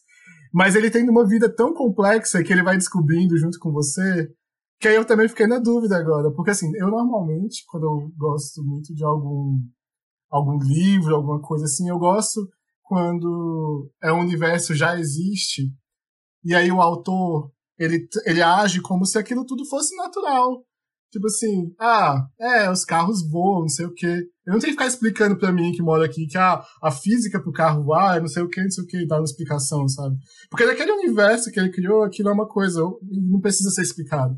Eu gosto muito disso, desse aspecto de algo já tá dado e eu tô só lá como espectador de fora, eu, Rafael, um espectador de fora, então, e eu tô aprendendo aquilo, e eu vou pegando as dicas, as, as, os pontos lá que ele vai colocando, eu vou criando um mundo dentro da minha cabeça. Eu acho muito ruim quando ele, o jogo, sabe, me mostra aquilo. Ah, é isso, isso aqui é isso, isso é isso. Sabe, eu me sinto meio como se tivesse até como se fosse burro, mas Sim. eu prefiro que eu vou lá e descubro, assim. Mas, mas aí tem a questão da amnésia também pode ser tratada dessa maneira, né? Tipo, o personagem pode passar o jogo inteiro com amnésia, sem saber quem ele é, mas você pode, como jogador, ir pescando as informações e montando a história do personagem, né? Eu acho que no final das contas depende um pouco como é como é, como é feito né, na prática. Mas se eu for escolher entre os dois, eu vou escolher o personagem que tem uma vida antes e que você vai descobrindo essa vida e toda a complexidade de relações que ele pode ter e porque eu, é, eu, eu, eu pensei também muito no Cloud, no Cláudio do, do Final Fantasy VII. Ele tem um... Ele também tem um pouco de amnésia, né? É, ele também tem um pouco Só disso. que é, é mais confusão mental, assim. É. Tipo, confundir é, exatamente o que foi que aconteceu. Realidade. Passar, é. tal, mas. Mas é, eu, mas eu prefiro... ainda assim. É, ainda, ainda assim ele tem muita coisa, ele não é uma tábula rasa que vai começar a partir do É. Normalmente é porque algum... pra mim. Não, tô só que, só que interrompo hoje. Porque pra mim, eu sinto que muitos desses personagens, eles não te trazem muita informação sobre quem eles eram. A ideia é que eles fiquem meio vagos Uhum. mesmo, até o final, sabe? E é nesse sentido que eu sinto. Assim, tudo bem, pode ser muito interessante, só pra deixar claro, mas eu sinto que um personagem que às vezes ele tem amnésia, mas quando você chega no final do jogo, você já tem a história dele completa, e a história dele é importante pro jogo, pra mim ele realmente fica entre os dois casos, sabe? Uhum. Porque porque você vai chegar a algum lugar e a história dele regressa é importante. Agora tem vários jogos em que, tipo, o que aconteceu antes é completamente relevante. É, a Você partir chega de agora mundo- que conta. E é, Ah. é, e é isso. E, e é engraçado, por isso que eu ia falar, assim, que pra mim mesmo os personagens que têm algum tipo de amnésia, ou enfim, eles pra mim eles não são tábula rasa, tipo, é. É. uma condição ali, entendeu? Tipo, ele tem uma vida, a não ser que, sei lá, seja um clone, não sei, alguma coisa assim, entendeu? Tipo um robô, não lá. Mas, tipo, geralmente nesses casos de amnésia, aconteceu alguma coisa, ele tem uma vida toda antes, e, e aí eu tô falando dos jogos que eu acho que isso funcionou bem, né? Que aí aquela vida de antes, ou a vida que tá acontecendo agora, que ele não entende, que ele não sabe o que tá acontecendo, ou que ela, sei lá, ela, ela realmente não, não sabe, né? Ela, ela tem coisas na cabeça, mas aquilo não, não, não faz muito sentido para ela. Eu acho que, que, que, é, que não é uma tábua rasa, entende? Tipo Uhum. assim, vem, mas é óbvio que, que vai depender muito da narrativa. Eu acho que, talvez, vamos pensar, se for uma narrativa bacana, bem construída e tal, os dois personagens vão ser interessantes, entende? Uhum. No, no Uhum, final é meio com isso, certeza. assim, tipo. Ó, É. Pensando num exemplo de um personagem tábula rasa, que é realmente tábula rasa, é, não sei se vocês jogaram alguns jogos da franquia do Demon Souls, Demon Souls, Dark Souls, Bloodborne também. Você cria um personagem, você customiza aquele personagem, você pode até colocar a história do seu personagem. Tipo, ah, ele nasceu no continente tal. Não que, mas isso não influencia em nada, porque quando ele chega no mundo lá, ele, ele começa do zero, do nível 1. E aí é como se ele não tivesse nada antes. E aí você. Tudo que você conquista é, na, é naquele mundo lá do Demon Souls, por exemplo. Uhum. Então, tipo, não importa muito o seu passado. Você tem uma narrativa. Sim. A narrativa é o mundo, né? Digamos assim, você vai descobrindo o que Uhum. aconteceu com aquele mundo. Mas o seu personagem, apesar dele ser tão importante, que ele é o predestinado, o que vai mudar tudo, no final das contas, o passado dele não importa. Eu acho que esse é o, é o tábula rasa, assim, raiz. Ah. Mesmo. Eu, eu, inclusive, acho que a Tábula Rasa Master costuma vir com um personagem que chega em algum lugar. É. E o que ele viveu antes, tipo, é irrelevante. Pokémon, desde o 2, tem essa mesma história de uma pessoa que tá chegando na cidade. Ah, você não tem um Pokémon? E aí começa, tipo, o que, que ele viveu na outra cidade? antes disso? Ele viveu numa cidade sem Pokémon? Sabe? Ele tem pai, mãe, né? nunca- É, e aí você pensa assim, terão resposta. qual é, sabe? qual é o objetivo, né? É. Assim, quais são os objetivos dentro daquela narrativa? É, ter um, você entender, sei lá, o que aconteceu antes pra influenciar aqui, tem alguma coisa na narrativa, sabe? É por, Tipo, isso, é por isso que eu acho que não. Eu acho que esse personagem Tábula Rasa, é, ele é o que, tipo, o passado dele é irrelevante. Outro exemplo. Não, então, mas, mas que- é o objetivo da narrativa, entende? Tipo, é, é Aham. isso que eu digo, assim, que vai depender mesmo O do foco. objetivo, Talvez É, o o foco, assim. né? Porque, por exemplo, é, a eu- construção do, do, do jogo, digamos. O exemplo que eu dei do Demon Souls, por exemplo, é, você é meio que jogado naquele mundo. Eu gosto muito desse tipo de jogo. A gente estava falando um pouco antes que é muito difícil. Mas eu me amarro. Não, não importa se é difícil. Ah, mas enfim, a, a construção do jogo, o foco do jogo é você ir aos poucos entendendo o que que tá acontecendo, sabe? O que que tá acontecendo aqui? Uhum. É aquela confusão mesmo. Então o fato de você não ter um passado acaba contribuindo. Que nem você falou, o foco do, do jogo é mostrar o mundo. A narrativa é centrada Aham. naquilo. E aí a gente vem para aquela o que a gente estava comentando antes, assim, que nem sempre o avatar é o personagem do rolê. É, sacou? Tipo, O porque protagonista, você né, tem. digamos. É, tipo, você vai estar lá o avatarzinho, não necessariamente ele vai ser o, né, o protagonista, o personagem do negócio. Você acabou de dar o exemplo, eu Uhum. posso dar outro, que eu falei do Silent Hill mesmo. Silent Hill você tem é, avatares que todo mundo lembra, o Harry, a Heather e tal, mas eles são completamente secundários frente à cidade, Uhum. entendeu? Tipo, a cidade, no entanto que até o nome do negócio é o nome da cidade. Então, acaba que o personagem em si é a, a, A a cidade. cidade. O É que igual- você vai ver é quais são as ligações que essas pessoas têm com a cidade, mas é a Uhum. cidade, porque ela vai repetir, né, em toda a franquia é a cidade. É igual aquele clichê, né, do, do filme lá do de Allen, Manhattan, que ah, o personagem principal é Nova York, né? Não tem... Ah, é. Mas enfim, o... a gente vota então. Eu votei no segundo, a Risa votou na Amnésia, então venceu o personagem que teve a vida anterior. E aí, meio em cima daquilo que a Risa acabou de falar, é a segunda batalha, que é o mundo gira ao redor do personagem, ele é o predestinado, tudo o que acontece acontece por causa dele, ou o mundo acontece ao redor do personagem e ele reage às coisas, ou ele influencia um pouquinho, mas ele não é o principal, digamos assim. O que, que vocês preferem nesse caso? Olha, nesse caso, eu vou dizer mais é porque eu tenho um ranço, assim, de, tipo, heróis, assim, Ah. dentro dos jogos. Olha que doido. Mas é porque, geralmente, os heróis naqueles espaços de, de jogo mesmo são homens. E eu acho que eu, como jogadora, me irritava profundamente, assim, de você não ter... O que eu lembro, tipo, as únicas duas da minha infância e pré-adolescência é a Lara Croft e a Samus, né, do Metroid Uhum. apenas essas duas, assim. Então você não tinha muito essa figura de uma mulher heroína que vai passar por tudo e aí é tudo, né, ela que vai ela que vai fazer o negócio funcionar, é ela que vai ser não sei o quê. Então, eu acho que por conta disso, ó, mas e aí, né, leia esse trauma. por conta do trauma da minha Por vida conta de tudo que eu jogadora.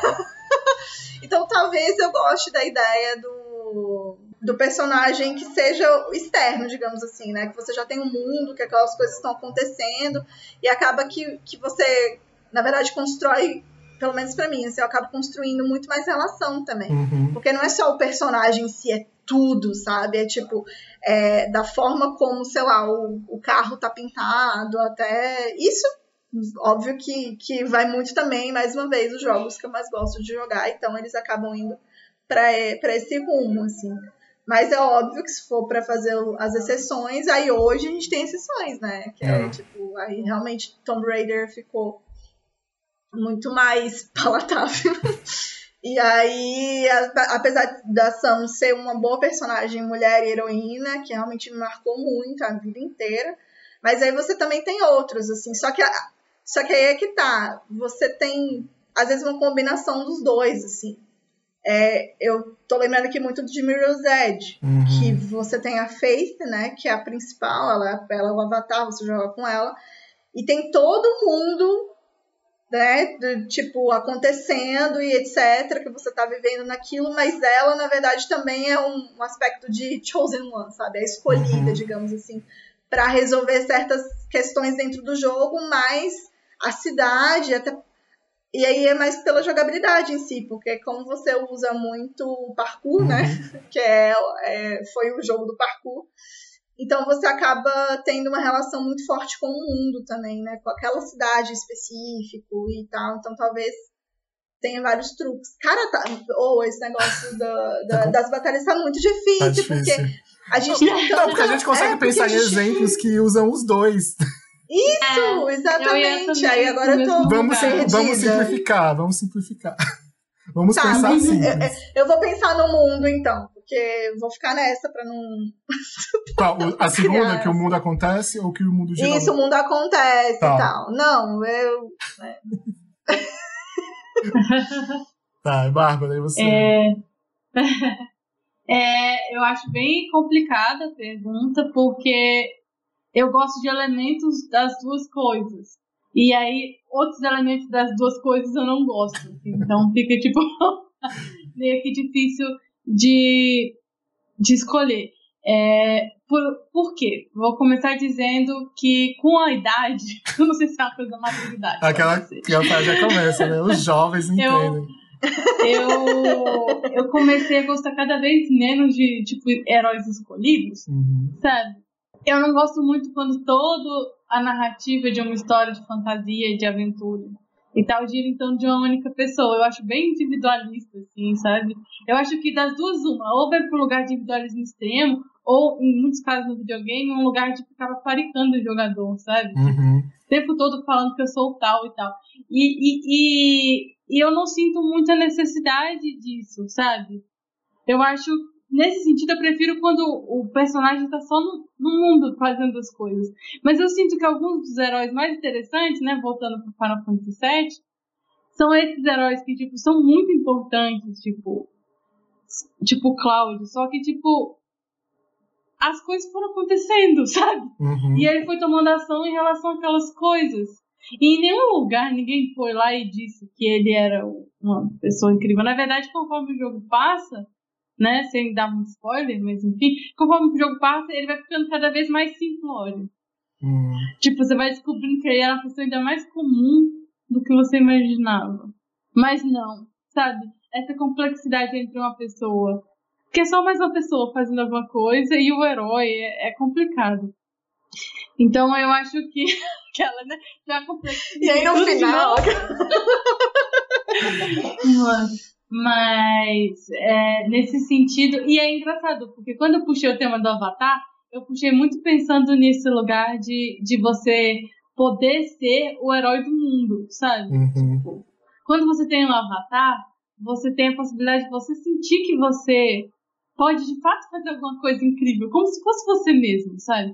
E quando o Avatar te, te permite escolher gênero, dá a impressão de que não importa se eu sou homem ou mulher, eu posso ser o herói ou a heroína do mundo. Então, nesse sentido, esse, esse elemento do herói é muito interessante. Enfim, eu acho que apesar de tudo, eu ainda prefiro quando é só o personagem inserido no mundo. Uhum. Eu acho que eu ainda escolho essa, depois de todo esse discurso. É, não, acho que nesse ponto a gente vai todo mundo votar igual, porque eu também. Eu, eu gosto. Você falou daí do jogo ficar paparicando. Aí eu fiquei pensando assim no Animal Crossing, cara. Porque não tem nada a ver, você não é um herói, mas o jogo te paparica tanto e é tão O gostoso. tempo todo. Você É, recebe, é você manda uma mensagem para algum, algum morador, uma carta, aí ele carrega aquela carta assim, fala: Olha, você mandou uma carta, muito obrigado. Ai, que bonitinho. Muito importante sua carta, você disse lá Oh. e ele guarda, ele lembra disso muito tempo depois. Às vezes é bom alguém te paparicar, né? A gente precisa um pouco de, dessa sensação. Mas é, eu acho que é, é muito. Eu acho brega, na verdade, você colocar o, essa coisa do predestinado, assim. É uma coisa muito comum na ficção, né? Sempre tem assim, ah, mas por que que os Luke Skywalker, né? Tipo, predestinado, né? Ah, por quê? É. Tanta gente mais interessante. Pois é, Por né? que Por que? A grande Skywalker? pergunta, por que tal personagem? Por que não outro? Então, sei lá, eu acho, eu acho, eu acho meio. Eu acho brega, e eu acho muito. Como posso dizer? Fácil, uma saída fácil pra, pra uma narrativa. E tem, E eu acho que Cansa, né? E eu acho que cansa. E aí eu, e aí eu vou falar assim, eu senti muito isso jogando, ó, só pra dar um disclaimer Hum. aqui, eu nunca tinha jogado Legend of Zelda, nunca. E aí eu fui jogar o Breath of the Wild, né, um jogo que ganhou o prêmio de melhor jogo do ano e tal, realmente um jogo muito bom, mas que tem essa coisa girando no Link o tempo inteiro, assim, ah, Uhum. você é o cavaleiro escolhido, ah, você que vai ter que não sei o quê. Tipo, a Zelda super forte, e ela não conseguiu matar o bicho, mas não, ele vai ter que ir lá jogar as, as, as flechinhas lá no cara, entendeu?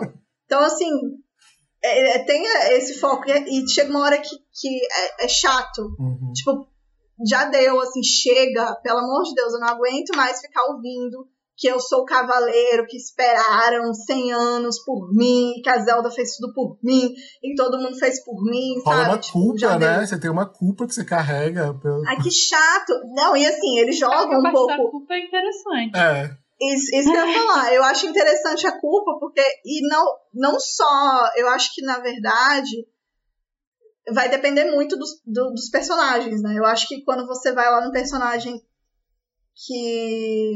Eu não sei qual é a raça deles lá. Aqueles que são um tubarão lá. Sim, eles. Que a. A filha do rei morreu. A lá. filha teve um, um relacionamento, algum tipo de relacionamento com o Link, né? Pelo que eu entendi, Uhum. assim, algum relacionamento com ele. E aí um dos do o Marvelin lá, né, o, o, o idoso lá de, dessa raça, culpa o Sim. Link por conta da que eles né, perderam a herdeira do negócio todo e tal, e aí culpa muito. E eu achei interessante que, eu, que eh, foi o único momento, na verdade, que eu senti a culpa, assim, muito forte. Sim. Mas é exatamente por conta de um relacionamento que não fica muito claro. Eu não sei se é um relacionamento amoroso, não sei o que, que é. Mas é algum tipo de relacionamento que foi para além de uma amizade, assim. Eu não sei pelo link, porque a, a Bárbara descreveu ali é o link, porque não fala nada, não responde ninguém, super mal educado, não fala com ninguém. Então, assim, é, a menina falava lá com ele, não respondia ela, então eu não sei se é platônico, enfim. Mas eu sei que ah, naquele é momento caladão, você percebe né? uma é, é o herói caladão, né? O, o misterioso. Enfim, só pra É, que eu já até esqueci o que a gente tá falando. Assim, do, do, do do mundo acontece ao redor e ele não é seu principal, tá, eu lembrei. Uhum. É, eu, eu, eu, eu sinto acho... que enfraquece os personagens, o uhum. resto do elenco, sabe? É, quando você tem um elenco bem, bem pequeno, eu acho que no Breath of the Wild ajuda o fato de que você tem basicamente o link de personagem mesmo, Sim. né? O resto é, é tipo cenário, né? O personagem acaba que é muito mundo e aquelas raças e aquelas memórias daqueles heróis do que realmente é, outras coisas, funciona melhor. Mas quando você tem um elenco grande de personagens, você tem esse cara que basicamente, se ele morresse, tudo ia por água abaixo, eu não consigo acreditar. E a uhum. competência de todo o resto das pessoas que estão ajudando ele? Sabe? tipo, é, é, sabe? É por isso que a sociedade não vai pra frente, porque a gente acredita nessas bobagens. sabe? Então, assim. É... Então, nesse sentido, me incomoda, principalmente quando o elenco é grande. Sim. Quando todo mundo põe suas esperanças em fulano de tal sabe? É, acho que enfraquece tipo, o poder do povo, o poder do, do grupo, sabe? E para colocar tudo em cima dessa única pessoa que é pura e boa e nada erra, sabe? Que pode ou não ser o avatar, mas em muitos casos é. é. Então, Sim, eu... então, nesse sentido. Eu lembrei de um jogo que eu até falei aqui, acho que no episódio sobre. Nem lembro também, já, já tem tantos. Mas foi o Wanderlust, que é o, é o jogo que você joga com bardo você canta. Eu não lembro qual episódio foi que eu falei. Acho que foi de super-herói também, não sei. Mas é um jogo que você é o protagonista do jogo, né? Você tá jogando com ele. Mas, e aí aparece um fantasminha lá e fala: ah, você tem que salvar o mundo, não sei o quê. Só que tem uma outra pessoa também que tá tentando salvar o mundo, que é uma guerreira. E ela vai, ela mata todos os monstros, não sei o quê, enquanto você tenta conversar com os monstros. E aí você meio que percebe que você não é o herói da história, mas você tá indo pelo caminho certo, porque o herói tá indo por um caminho meio que errado. E aí é uma, é uma experiência legal também. Eu, eu, acho, eu acho muito interessante esse jogo. Porque você tá indo pelo caminho da não violência, e o herói tá indo pro caminho da violência. E, e, e aí, então, qual que é o caminho certo, assim? E aí você descobre que se você for seguir pelo caminho da violência e acabar matando os monstros que estão lá, em vez de é, trazer uma harmonia para o mundo, até através da música mesmo, que ele faz isso, harmonia, música, ele, o mundo vai acabar, e aí você de repente tem que convencer a heroína que ela tá fazendo uma coisa errada. É um jogo muito complexo e é muito lindo e é muito bom, mas eu não vou recomendar ele aqui hoje. Eu já recomendei antes. mas é isso, e eu também gosto muito de jogo que você é uma pessoa normal e só tem que viver lá, sabe? Só vive, se vira arruma um emprego, vai trabalhar, compra, fica rico ou não, vira bandido. Tem alguns jogos assim que, que eu acho bem legal também. Eu gosto, então, eu prefiro O Mundo Acontece. É o último aqui, é, em questão do, da escolha do gênero do, do Avatar. Quando você escolhe o gênero e é algo puramente estético, não faz a menor diferença pro jogo, você só vai ver um homem ou uma mulher ou quando o gênero altera a gameplay, assim, altera o modo como o jogo roda. Ah, o homem é mais forte que a mulher, ou então a mulher é mais inteligente. Tem algum, alguma coisa altera o fato de você escolher o, o gênero. O que, que vocês acham? É, eu, pessoalmente, gosto muito quando qualquer mídia, independente de qual for, trabalha o fato que, sim, temos gênero e uhum. ele afeta o mundo. Só que, de forma geral, eu nunca vi isso ser trabalhado de uma forma que de fato me agradasse em jogos. Então, considerando que eu nunca vi o tema de gênero ser trabalhado num, num jogo de uma forma que complexificasse isso e, e trouxesse uma, algum alívio no final, sabe? Tipo, é, eu prefiro quando o jogo trata o, o personagem avatar como se isso não fizesse diferença, sabe? Então a minha escolha é essa, porque porque quando isso acontece no jogo, né, quando você tem um avatar que, independente se é homem ou mulher, é tratado mesmo, isso, tipo, é um escapismo gostoso mesmo, sabe? Você pensa, poxa, pelo menos aqui eu posso diferença. viver essa fantasia, sabe? Então, assim, é, nesse sentido, eu prefiro o jogo que trata o avatar, independente do gênero dele, da mesma forma. Tá. Mas, aberta aí a jogos que saibam tratar essa questão de, da forma delicada e, enfim. Espero que uma hora a gente tenha mais exemplos, né? É, eu tô pensando aqui agora, mas você pode votar, Risla. O que, que você prefere? É, eu, na verdade, é... vou me abster, mas é porque o que acontece quando você pensa do, do, sei lá, da escolha que você faz do personagem vai impactar ou não na história, etc. Eu também não, não tenho muito, na verdade, eu não consigo agora pensar em nenhum além do próprio MMORPG. Você escolher o, né, porque como a narrativa ela não é programada, a gente está lidando com seres humanos e seres humanos só o Chernobyl, então acaba que você que você realmente tem um, uma uma diferenciação, né? É, Uma experiência diferente. você- né? Uma experiência diferente porque você tá com um avatar mulher, assim, mas exatamente por conta dessa, dessa, dessa peculiaridade que é esses jogos massivos online, né? Uhum. E aí, eu também acho interessante, assim, se tivesse algum tipo de jogo que fizesse isso, ia ser muito interessante, né? De você ter essa- essas distinções e tal. Realmente não consigo pensar em nenhum. Mas, ao mesmo tempo, eu acho que. Que vai, é, vai depender muito, sabe, do tipo de jogo que você gosta também, mais uma vez, voltando na mesma coisa. Porque. é, se você pensar nos RPGs, pelo menos os que eu jogo, assim, eles acabam colocando mulheres, né, tipo, como determinados arquétipos, né? Tipo, Uhum. a gente tava falando muito do Diablo. Então, Diablo você tem mulheres que é a Amazona, a assassina e a, a maga, sabe? E aí os outros vão ficar, tipo, ah, é o bárbaro, é o é o necromancer, né? É tipo, e aí você e aí você vai criando esse tipo de diferenciação, acho que na escolha. Na hora de você jogar, você não tem tanta, né? Óbvio que você vai ter skills diferentes, você vai ter Uhum. habilidades diferentes, né? Mas Você são classes maga, diferentes você também, vai- né? É, são classes diferentes, exato. Tipo, você vai acabar tendo uma diferenciação na hora de jogar, mas não necessariamente um é mais é mais forte do que o Uhum. outro, digamos assim, né? Eles vão ter objetivos diferentes. Já no MMORPG você acaba realmente tendo também objetivos diferentes. Talvez nesses mais single player ou até multiplayer mesmo, mas que não seja tão massivo, você não tenha tanto, tanto isso. Mas no caso dos, dos online, você acaba realmente precisando de outras pessoas para fazer determinadas coisas, né? Uhum. Então, você como, sei lá, um priest, você não vai poder simplesmente chegar no lugar porque você acaba sendo de suporte. E é uma coisa que eu tinha comentado, né? Que geralmente as mulheres acabam é, escolhendo esses, esses, essas classes de suporte ou de, de range, né? Que ataca de longe, entendeu? Mas exatamente por essa construção mesmo e a socialização, enfim, Não é um- numa sociedade patriarcal e etc. É mais uma. Enfim, é quando a gente fala sobre, sobre o que se pode ou não, né? O que se incute numa mulher ou não, e essas coisas que vão além do mero da mera escolha ali do avatar. Então, se for pra escolher, cara, sei lá, eu vou. Qualquer um, qualquer um, vai, tanto faz. é, vai depender, vai depender, vai depender. Tá. Não, eu acho engraçado porque, tipo, essa escolha, né, de personagem mulher, da mulher jogar como suporte e tal, não faz a menor diferença na- no jogo, digamos assim. A mulher não vai ter ponto Sim. de força menos nesse alguns casos, ou então não faz a menor diferença, né?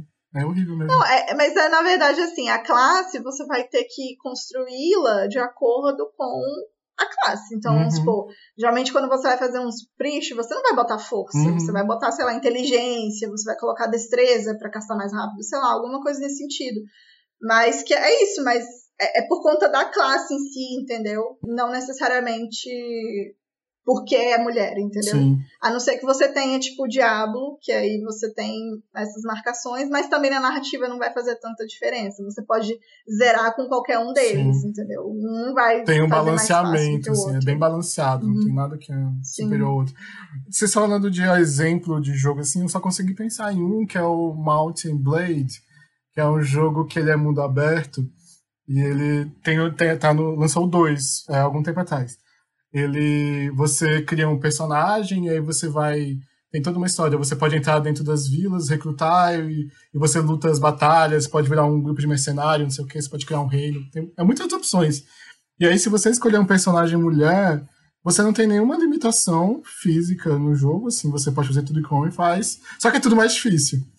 Porque rola preconceito. Você vai chegar pro rei e vai falar: Ah, eu quero ser um, um- um, é, mercenário aqui, tô oferecendo meu serviço. Aí ele, ah, mas você fez o quê, né? Não vou contratar você, você é uma mulher. Aí então. Aí você tem que fazer tipo o dobro que os homens fazem para poder alcançar o dobro de fama para poder conseguir ser contratado pelo rei, digamos assim. Então, se você é um homem e você é um nobre, você só chega assim, ah, eu quero casar com seu filho, aí beleza.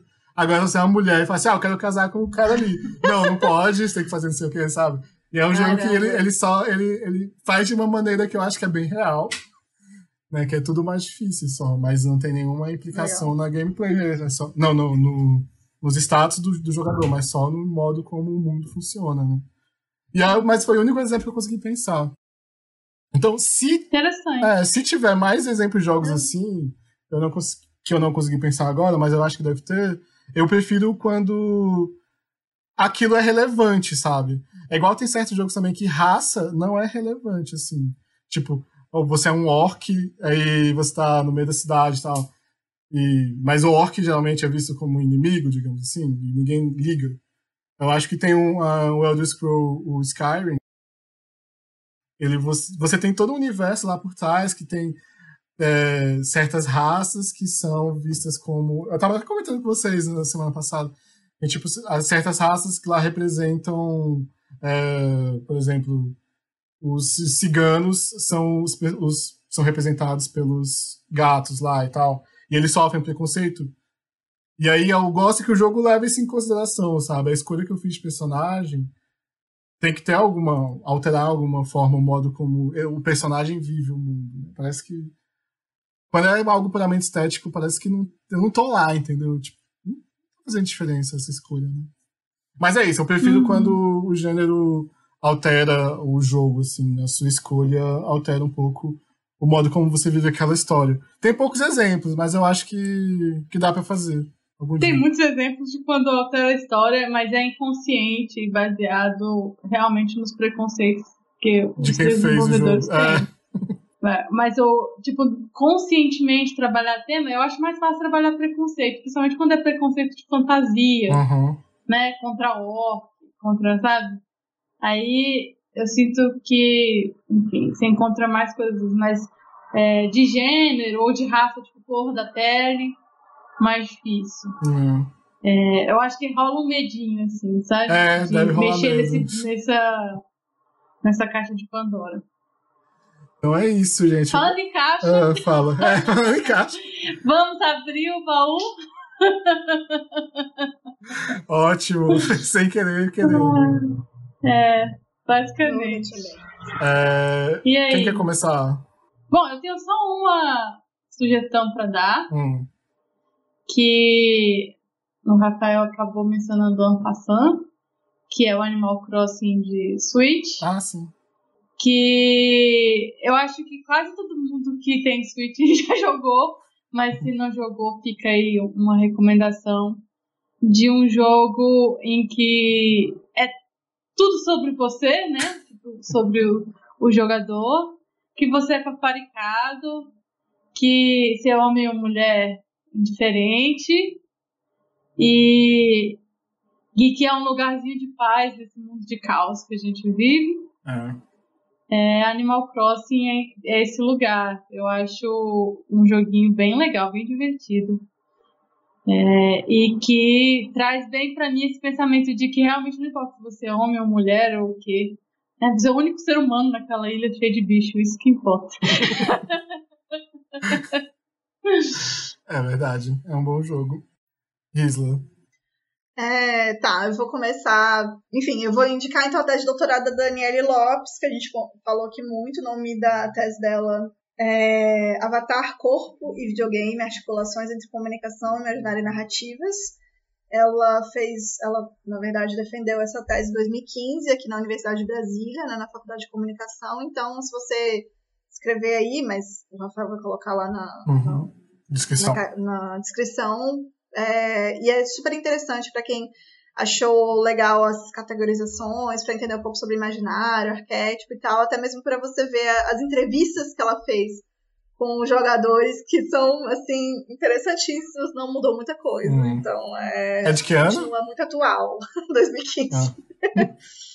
o outro que eu vou indicar é Fallout 4, né? É um jogo que no início você vai escolher, você pode escolher né, ser uma mulher ou um homem, e isso impacta, na verdade, de uma maneira super heteronormativa, porque se você escolhe ser uma mulher, você vai ver o seu marido e seu filho sendo levados, se você escolher um homem, você vai ver a sua esposa, sei lá, né, a sua companheira lá sendo levada pro seu filho. Então é bem heteronormativo, mas o, o jogo te dá umas, é, umas possibilidades de, é, do cabelo, do, do rosto, etc. Então é interessante. E como ele é em primeira pessoa, como a gente falou, a imersão acaba sendo um pouco maior também. É um jogo super interessante. Antes aí do fracasso bizarro do Fallout 7, 76 lá. Mas Fallout 4 é legal. É, o outro que eu vou dar, indicar é Undertale, que é do Toby Fox. É, esse jogo, na verdade, ele, ele se tornou uma hype, assim. E é um jogo super interessante, ele é bem simples, assim, e ele é um RPG com crítica do RPG, assim. Então você pode escolher a forma que você vai viver naquele mundo, né, que te colocaram lá, né? Você, você cai, né, cai um ano lá e você tem que dar um nome para ele, então já é interessantíssimo, porque você não tem essa coisa de antes você escolher e tal, simplesmente é uma pessoa que cai, você tem que dar um nome para ela, e dali você vai jogando com ela. E aí você pode escolher, né? Se você vai viver uma vida pacífica ou se você vai matar os monstros e todas essas essas ações que você vai fazendo têm consequência. Então foi um time muito diminuto, né? Foi o Toby Fox, ele fez, tipo, sei lá, programação, é, game design, fez praticamente tudo, ele fez algumas artes também. Mas uma amiga delas, dele chamada Temi Chang, a gente se eu estiver falando errado, mas ela fez a maior, a maior parte do, do character designer, ela fez a, a arte também, então um time pequeno, tava bacana. E o último que me ocorreu agora, na verdade, que eu tinha comentado e eu consegui achar, é um videozinho no YouTube do Dorkly, que é um, um canal no YouTube antigo, assim, que fazia vários vários vídeos uhum. mimetizando jogos, assim, e aí tem um, um, um vídeo dele chamado Social Justice RPG. Hum. E vai muito do que a gente estava falando, se isso vai implicar ou não narrativa, ser uma mulher ou não. E eles fazem isso de maneira super interessante. É no YouTube? Vale a pena assistir. É no YouTube, ah, eu coloco, gente. Eu coloco eu tô vendo. o link lá no, na descrição. Foi de ser. Tem seis anos esse vídeo. e é super fantástico. Ele tem 2 minutos e 15, vale a pena assistir. É muito bacana, mesmo quem não joga, para entender um pouco do que a gente tá falando. Tá. É, eu também tinha duas recomendações, mas aí como a Bárbara fez a do Animal Crossing, eu lembrei de mais uma, que é do jogo que chama Stardew Valley. Ele foi. É, o desenvolvedor dele é o Concerned Ape, é um cara que também fez o jogo sozinho. E é tipo Animal Crossing, só que eles não são tão bonzinhos com você, basicamente. É, eu acho interessante porque ele também é um jogo que a escolha de, do gênero do personagem, do avatar, altera um pouco os, os relacionamentos que você pode ter com as pessoas do, do vilarejo, que tem uma vila, e aí você tem uma fazendinha, e aí você tem que cuidar dessa fazendinha, só que tem mil outras coisas que você pode fazer. E aí você pode se relacionar, tem, pode ter relacionamento homoafetivo, você pode ser heteronormativo, ah, você pode fazer o que você quiser, é bem legal. E, e ele não é tão bonzinho com você quanto o Animal Crossing, mas também é bem divertido. E aí os outros que eu pensei, foi eu pensei assim, em dois jogos, um que é um pouco mais para quem já já joga um pouco e tem um pouco mais de jeito. Tolerância a dor. É, tolerância a dor e a dificuldade. que é o Outer Wilds, da, da Mobius Digital, que ele foi lançado em 2019. Aí, por favor, não confunda com Outer World, que foi lançado também em 2019, mas é um outro jogo completamente diferente. É Wild, selvagem. É, ele está disponível para PC, para PlayStation 4, Xbox e para o Switch ainda não, mas eu acho que vai lançar no semestre que vem. Aí nesse jogo você é um astronauta, um alienígena, tá no sistema solar que ele vai entrar em supernova em 22 minutos. Aí em 22 minutos o sol explode e aí você volta pro começo do jogo, tipo, que nem o dia da, mar, da marmota, assim, você volta a viver o mesmo dia todas as vezes. Eu não zerei o jogo, eu não sei como termina, mas eu acho que deve ter algum jeito de escapar desse desse time loop aí que você vive. Mas é um jogo bem interessante e eu acho que para construção de personagem você ter esse elemento de que as suas memórias ficam, então as conversas que você tem com as outras pessoas desse planeta muda porque você de repente sabe de outras coisas. Enfim, é, é, eu acho um jeito interessante de contar a história através da, da de você perder. Você perde, você não tem como ganhar, porque você vai morrer no final porque o sol vai explodir. Entendeu? Mas de alguma maneira você está indo adiante com a história, sempre aos pouquinhos, assim. Tipo, numa hora você decide ir para um planeta, e aí esse planeta, sei lá, ele. Os 10 primeiros minutos fica de um jeito, mas os outros 10 Enfim, sem dar muito spoiler. Mas é muito interessante o jogo, eu acho que vale a pena jogar. Mas ele tem um pouco de dificuldade, um grau de dificuldade um pouco elevado, porque você pilota uma nave e essa nave é, é muito sensível ao toque, assim. Você é, demora um pouco até você conseguir pilotar essa nave bem. São, são propulsores embaixo e tal, e você tem que ficar. É, é, é, uma, é uma mecânica interessante, mas que traz um pouco de dificuldade para o jogo. E você pensa que vai ser um jogo pacífico, entre aspas, né, apesar do sol explodir. Mas você só vai andar de um canto para o outro, você não tem inimigo, não tem que. Mas essa nave às vezes acaba atrapalhando. E o outro jogo que é mais fácil para jogar, que é um jogo meio no estilo aventura de que você clica, né, aponta e clica, point and click que chama, que é o Disco Elysium, que para mim foi o melhor jogo que eu joguei na minha vida. E ele foi lançado em 2019. Aí hoje, entre aspas, no dia que o podcast vai sair, dia 30, ele vai ser lançado na versão Final Cut pro PlayStation 5, PlayStation 4, no PC e no iOS. No Xbox e Nintendo Switch ainda não. A versão final é tipo uma versão melhorada. O jogo foi lançado em 2019, mas estão lançando uma nova versão. Porque também está acontecendo muito no mundo dos jogos, né?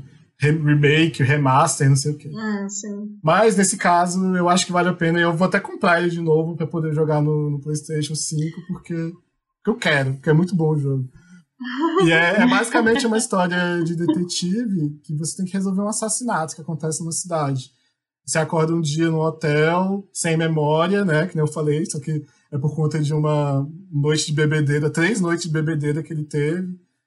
E aí você tem que ir descobrindo quem você é e quem matou o cara, quem, o que está acontecendo na cidade também. É muito interessante, porque ele tem um sistema de, de, de estatística, digamos assim, de, de. Como se diz? Stats, eu não sei. De hum. agilidade, não sei o quê. Que você, status. É, status, sei lá. Que você pode. E você tem a psique, a inteligência, a habilidade motora. E aí ele tem uma habilidade específica que é, por exemplo. É, você pode dar pontos e aumentar a sua capacidade de conceitualização. Você pode conceituar as coisas. E é umas coisas, cara, o jogo é muito Gente. bom. Você, você, tipo, você tem você tem diálogos e aí você escolhe o que acontece, né? O que você vai dizer. Só que, às vezes, você tá dialogando até com a própria cabeça dele. Às vezes ele tá com. A percepção dele percebe uma coisa, ela diz, ah, eu acho que essa mulher tá mentindo, porque ela tá não sei o quê. E aí você tem a opção de confiar ou não na percepção do personagem. Tipo, às vezes ela não tá mentindo. É muito, é muito complexo. E, e ele permite algumas coisas assim que eu acho genial, que é tipo, no começo do jogo você não sabe seu nome, você não sabe nem que você é um policial. Aí uma mulher chama assim, oi officer, né? Hi officer. Aí, ah, officer do quê? Eu sou um oficial de quê? Oficial de, do exército? Officer, officer é o meu nome de, de, de, de sei lá, de artista. De quê? Não, de artista, porque de, aí se você for seguir por esse campo, você vai achar que você é uma estrela de cinema. E aí você vai ter escolhas lá na frente que vão Cara, é muito complexo, é muito legal. E, e eu, esse jogo foi, foi, de fato o melhor jogo que eu joguei na minha vida. É um estúdio da Estônia. É, são uns, uns, desenvolvedores da Estônia, chama Studio Zal. E é baseado num livro que o cara escreveu, mas o livro não fez sucesso. E aí ele, ah, vou fazer um jogo então. E aí esse jogo, esse jogo foi pra frente, eles estão tudo bem, ganharam vários prêmios de melhor narrativa e eu não tenho dúvida que, que é o melhor jogo que eu joguei, assim, sem dúvida, assim. É muito bom. e é isso. Com essa recomendação aí de melhor jogo da vida, a gente pode. É verdade. É. A gente pode encerrar. Tá, então é só lembra de entrar nas nossas redes sociais, que a gente tá usando o Instagram, que é arroba arteaberta, o Twitter, que é arroba arteaberta também, e o site, que é www.arteaberta.com. E obrigado, Risla, mais uma vez, por estar aqui com a gente, fazer parte do elenco fixo desse podcast. E a gente vai. Metade dos episódios ou mais foram gravados com a Risla. Eu não tenho os números exatos, mas é bastante. E obrigado mesmo também. E Bárbara também por estar aqui. E é isso. Tchau. Tchau, tchau. Tchau. Uma produção Arte Aberta.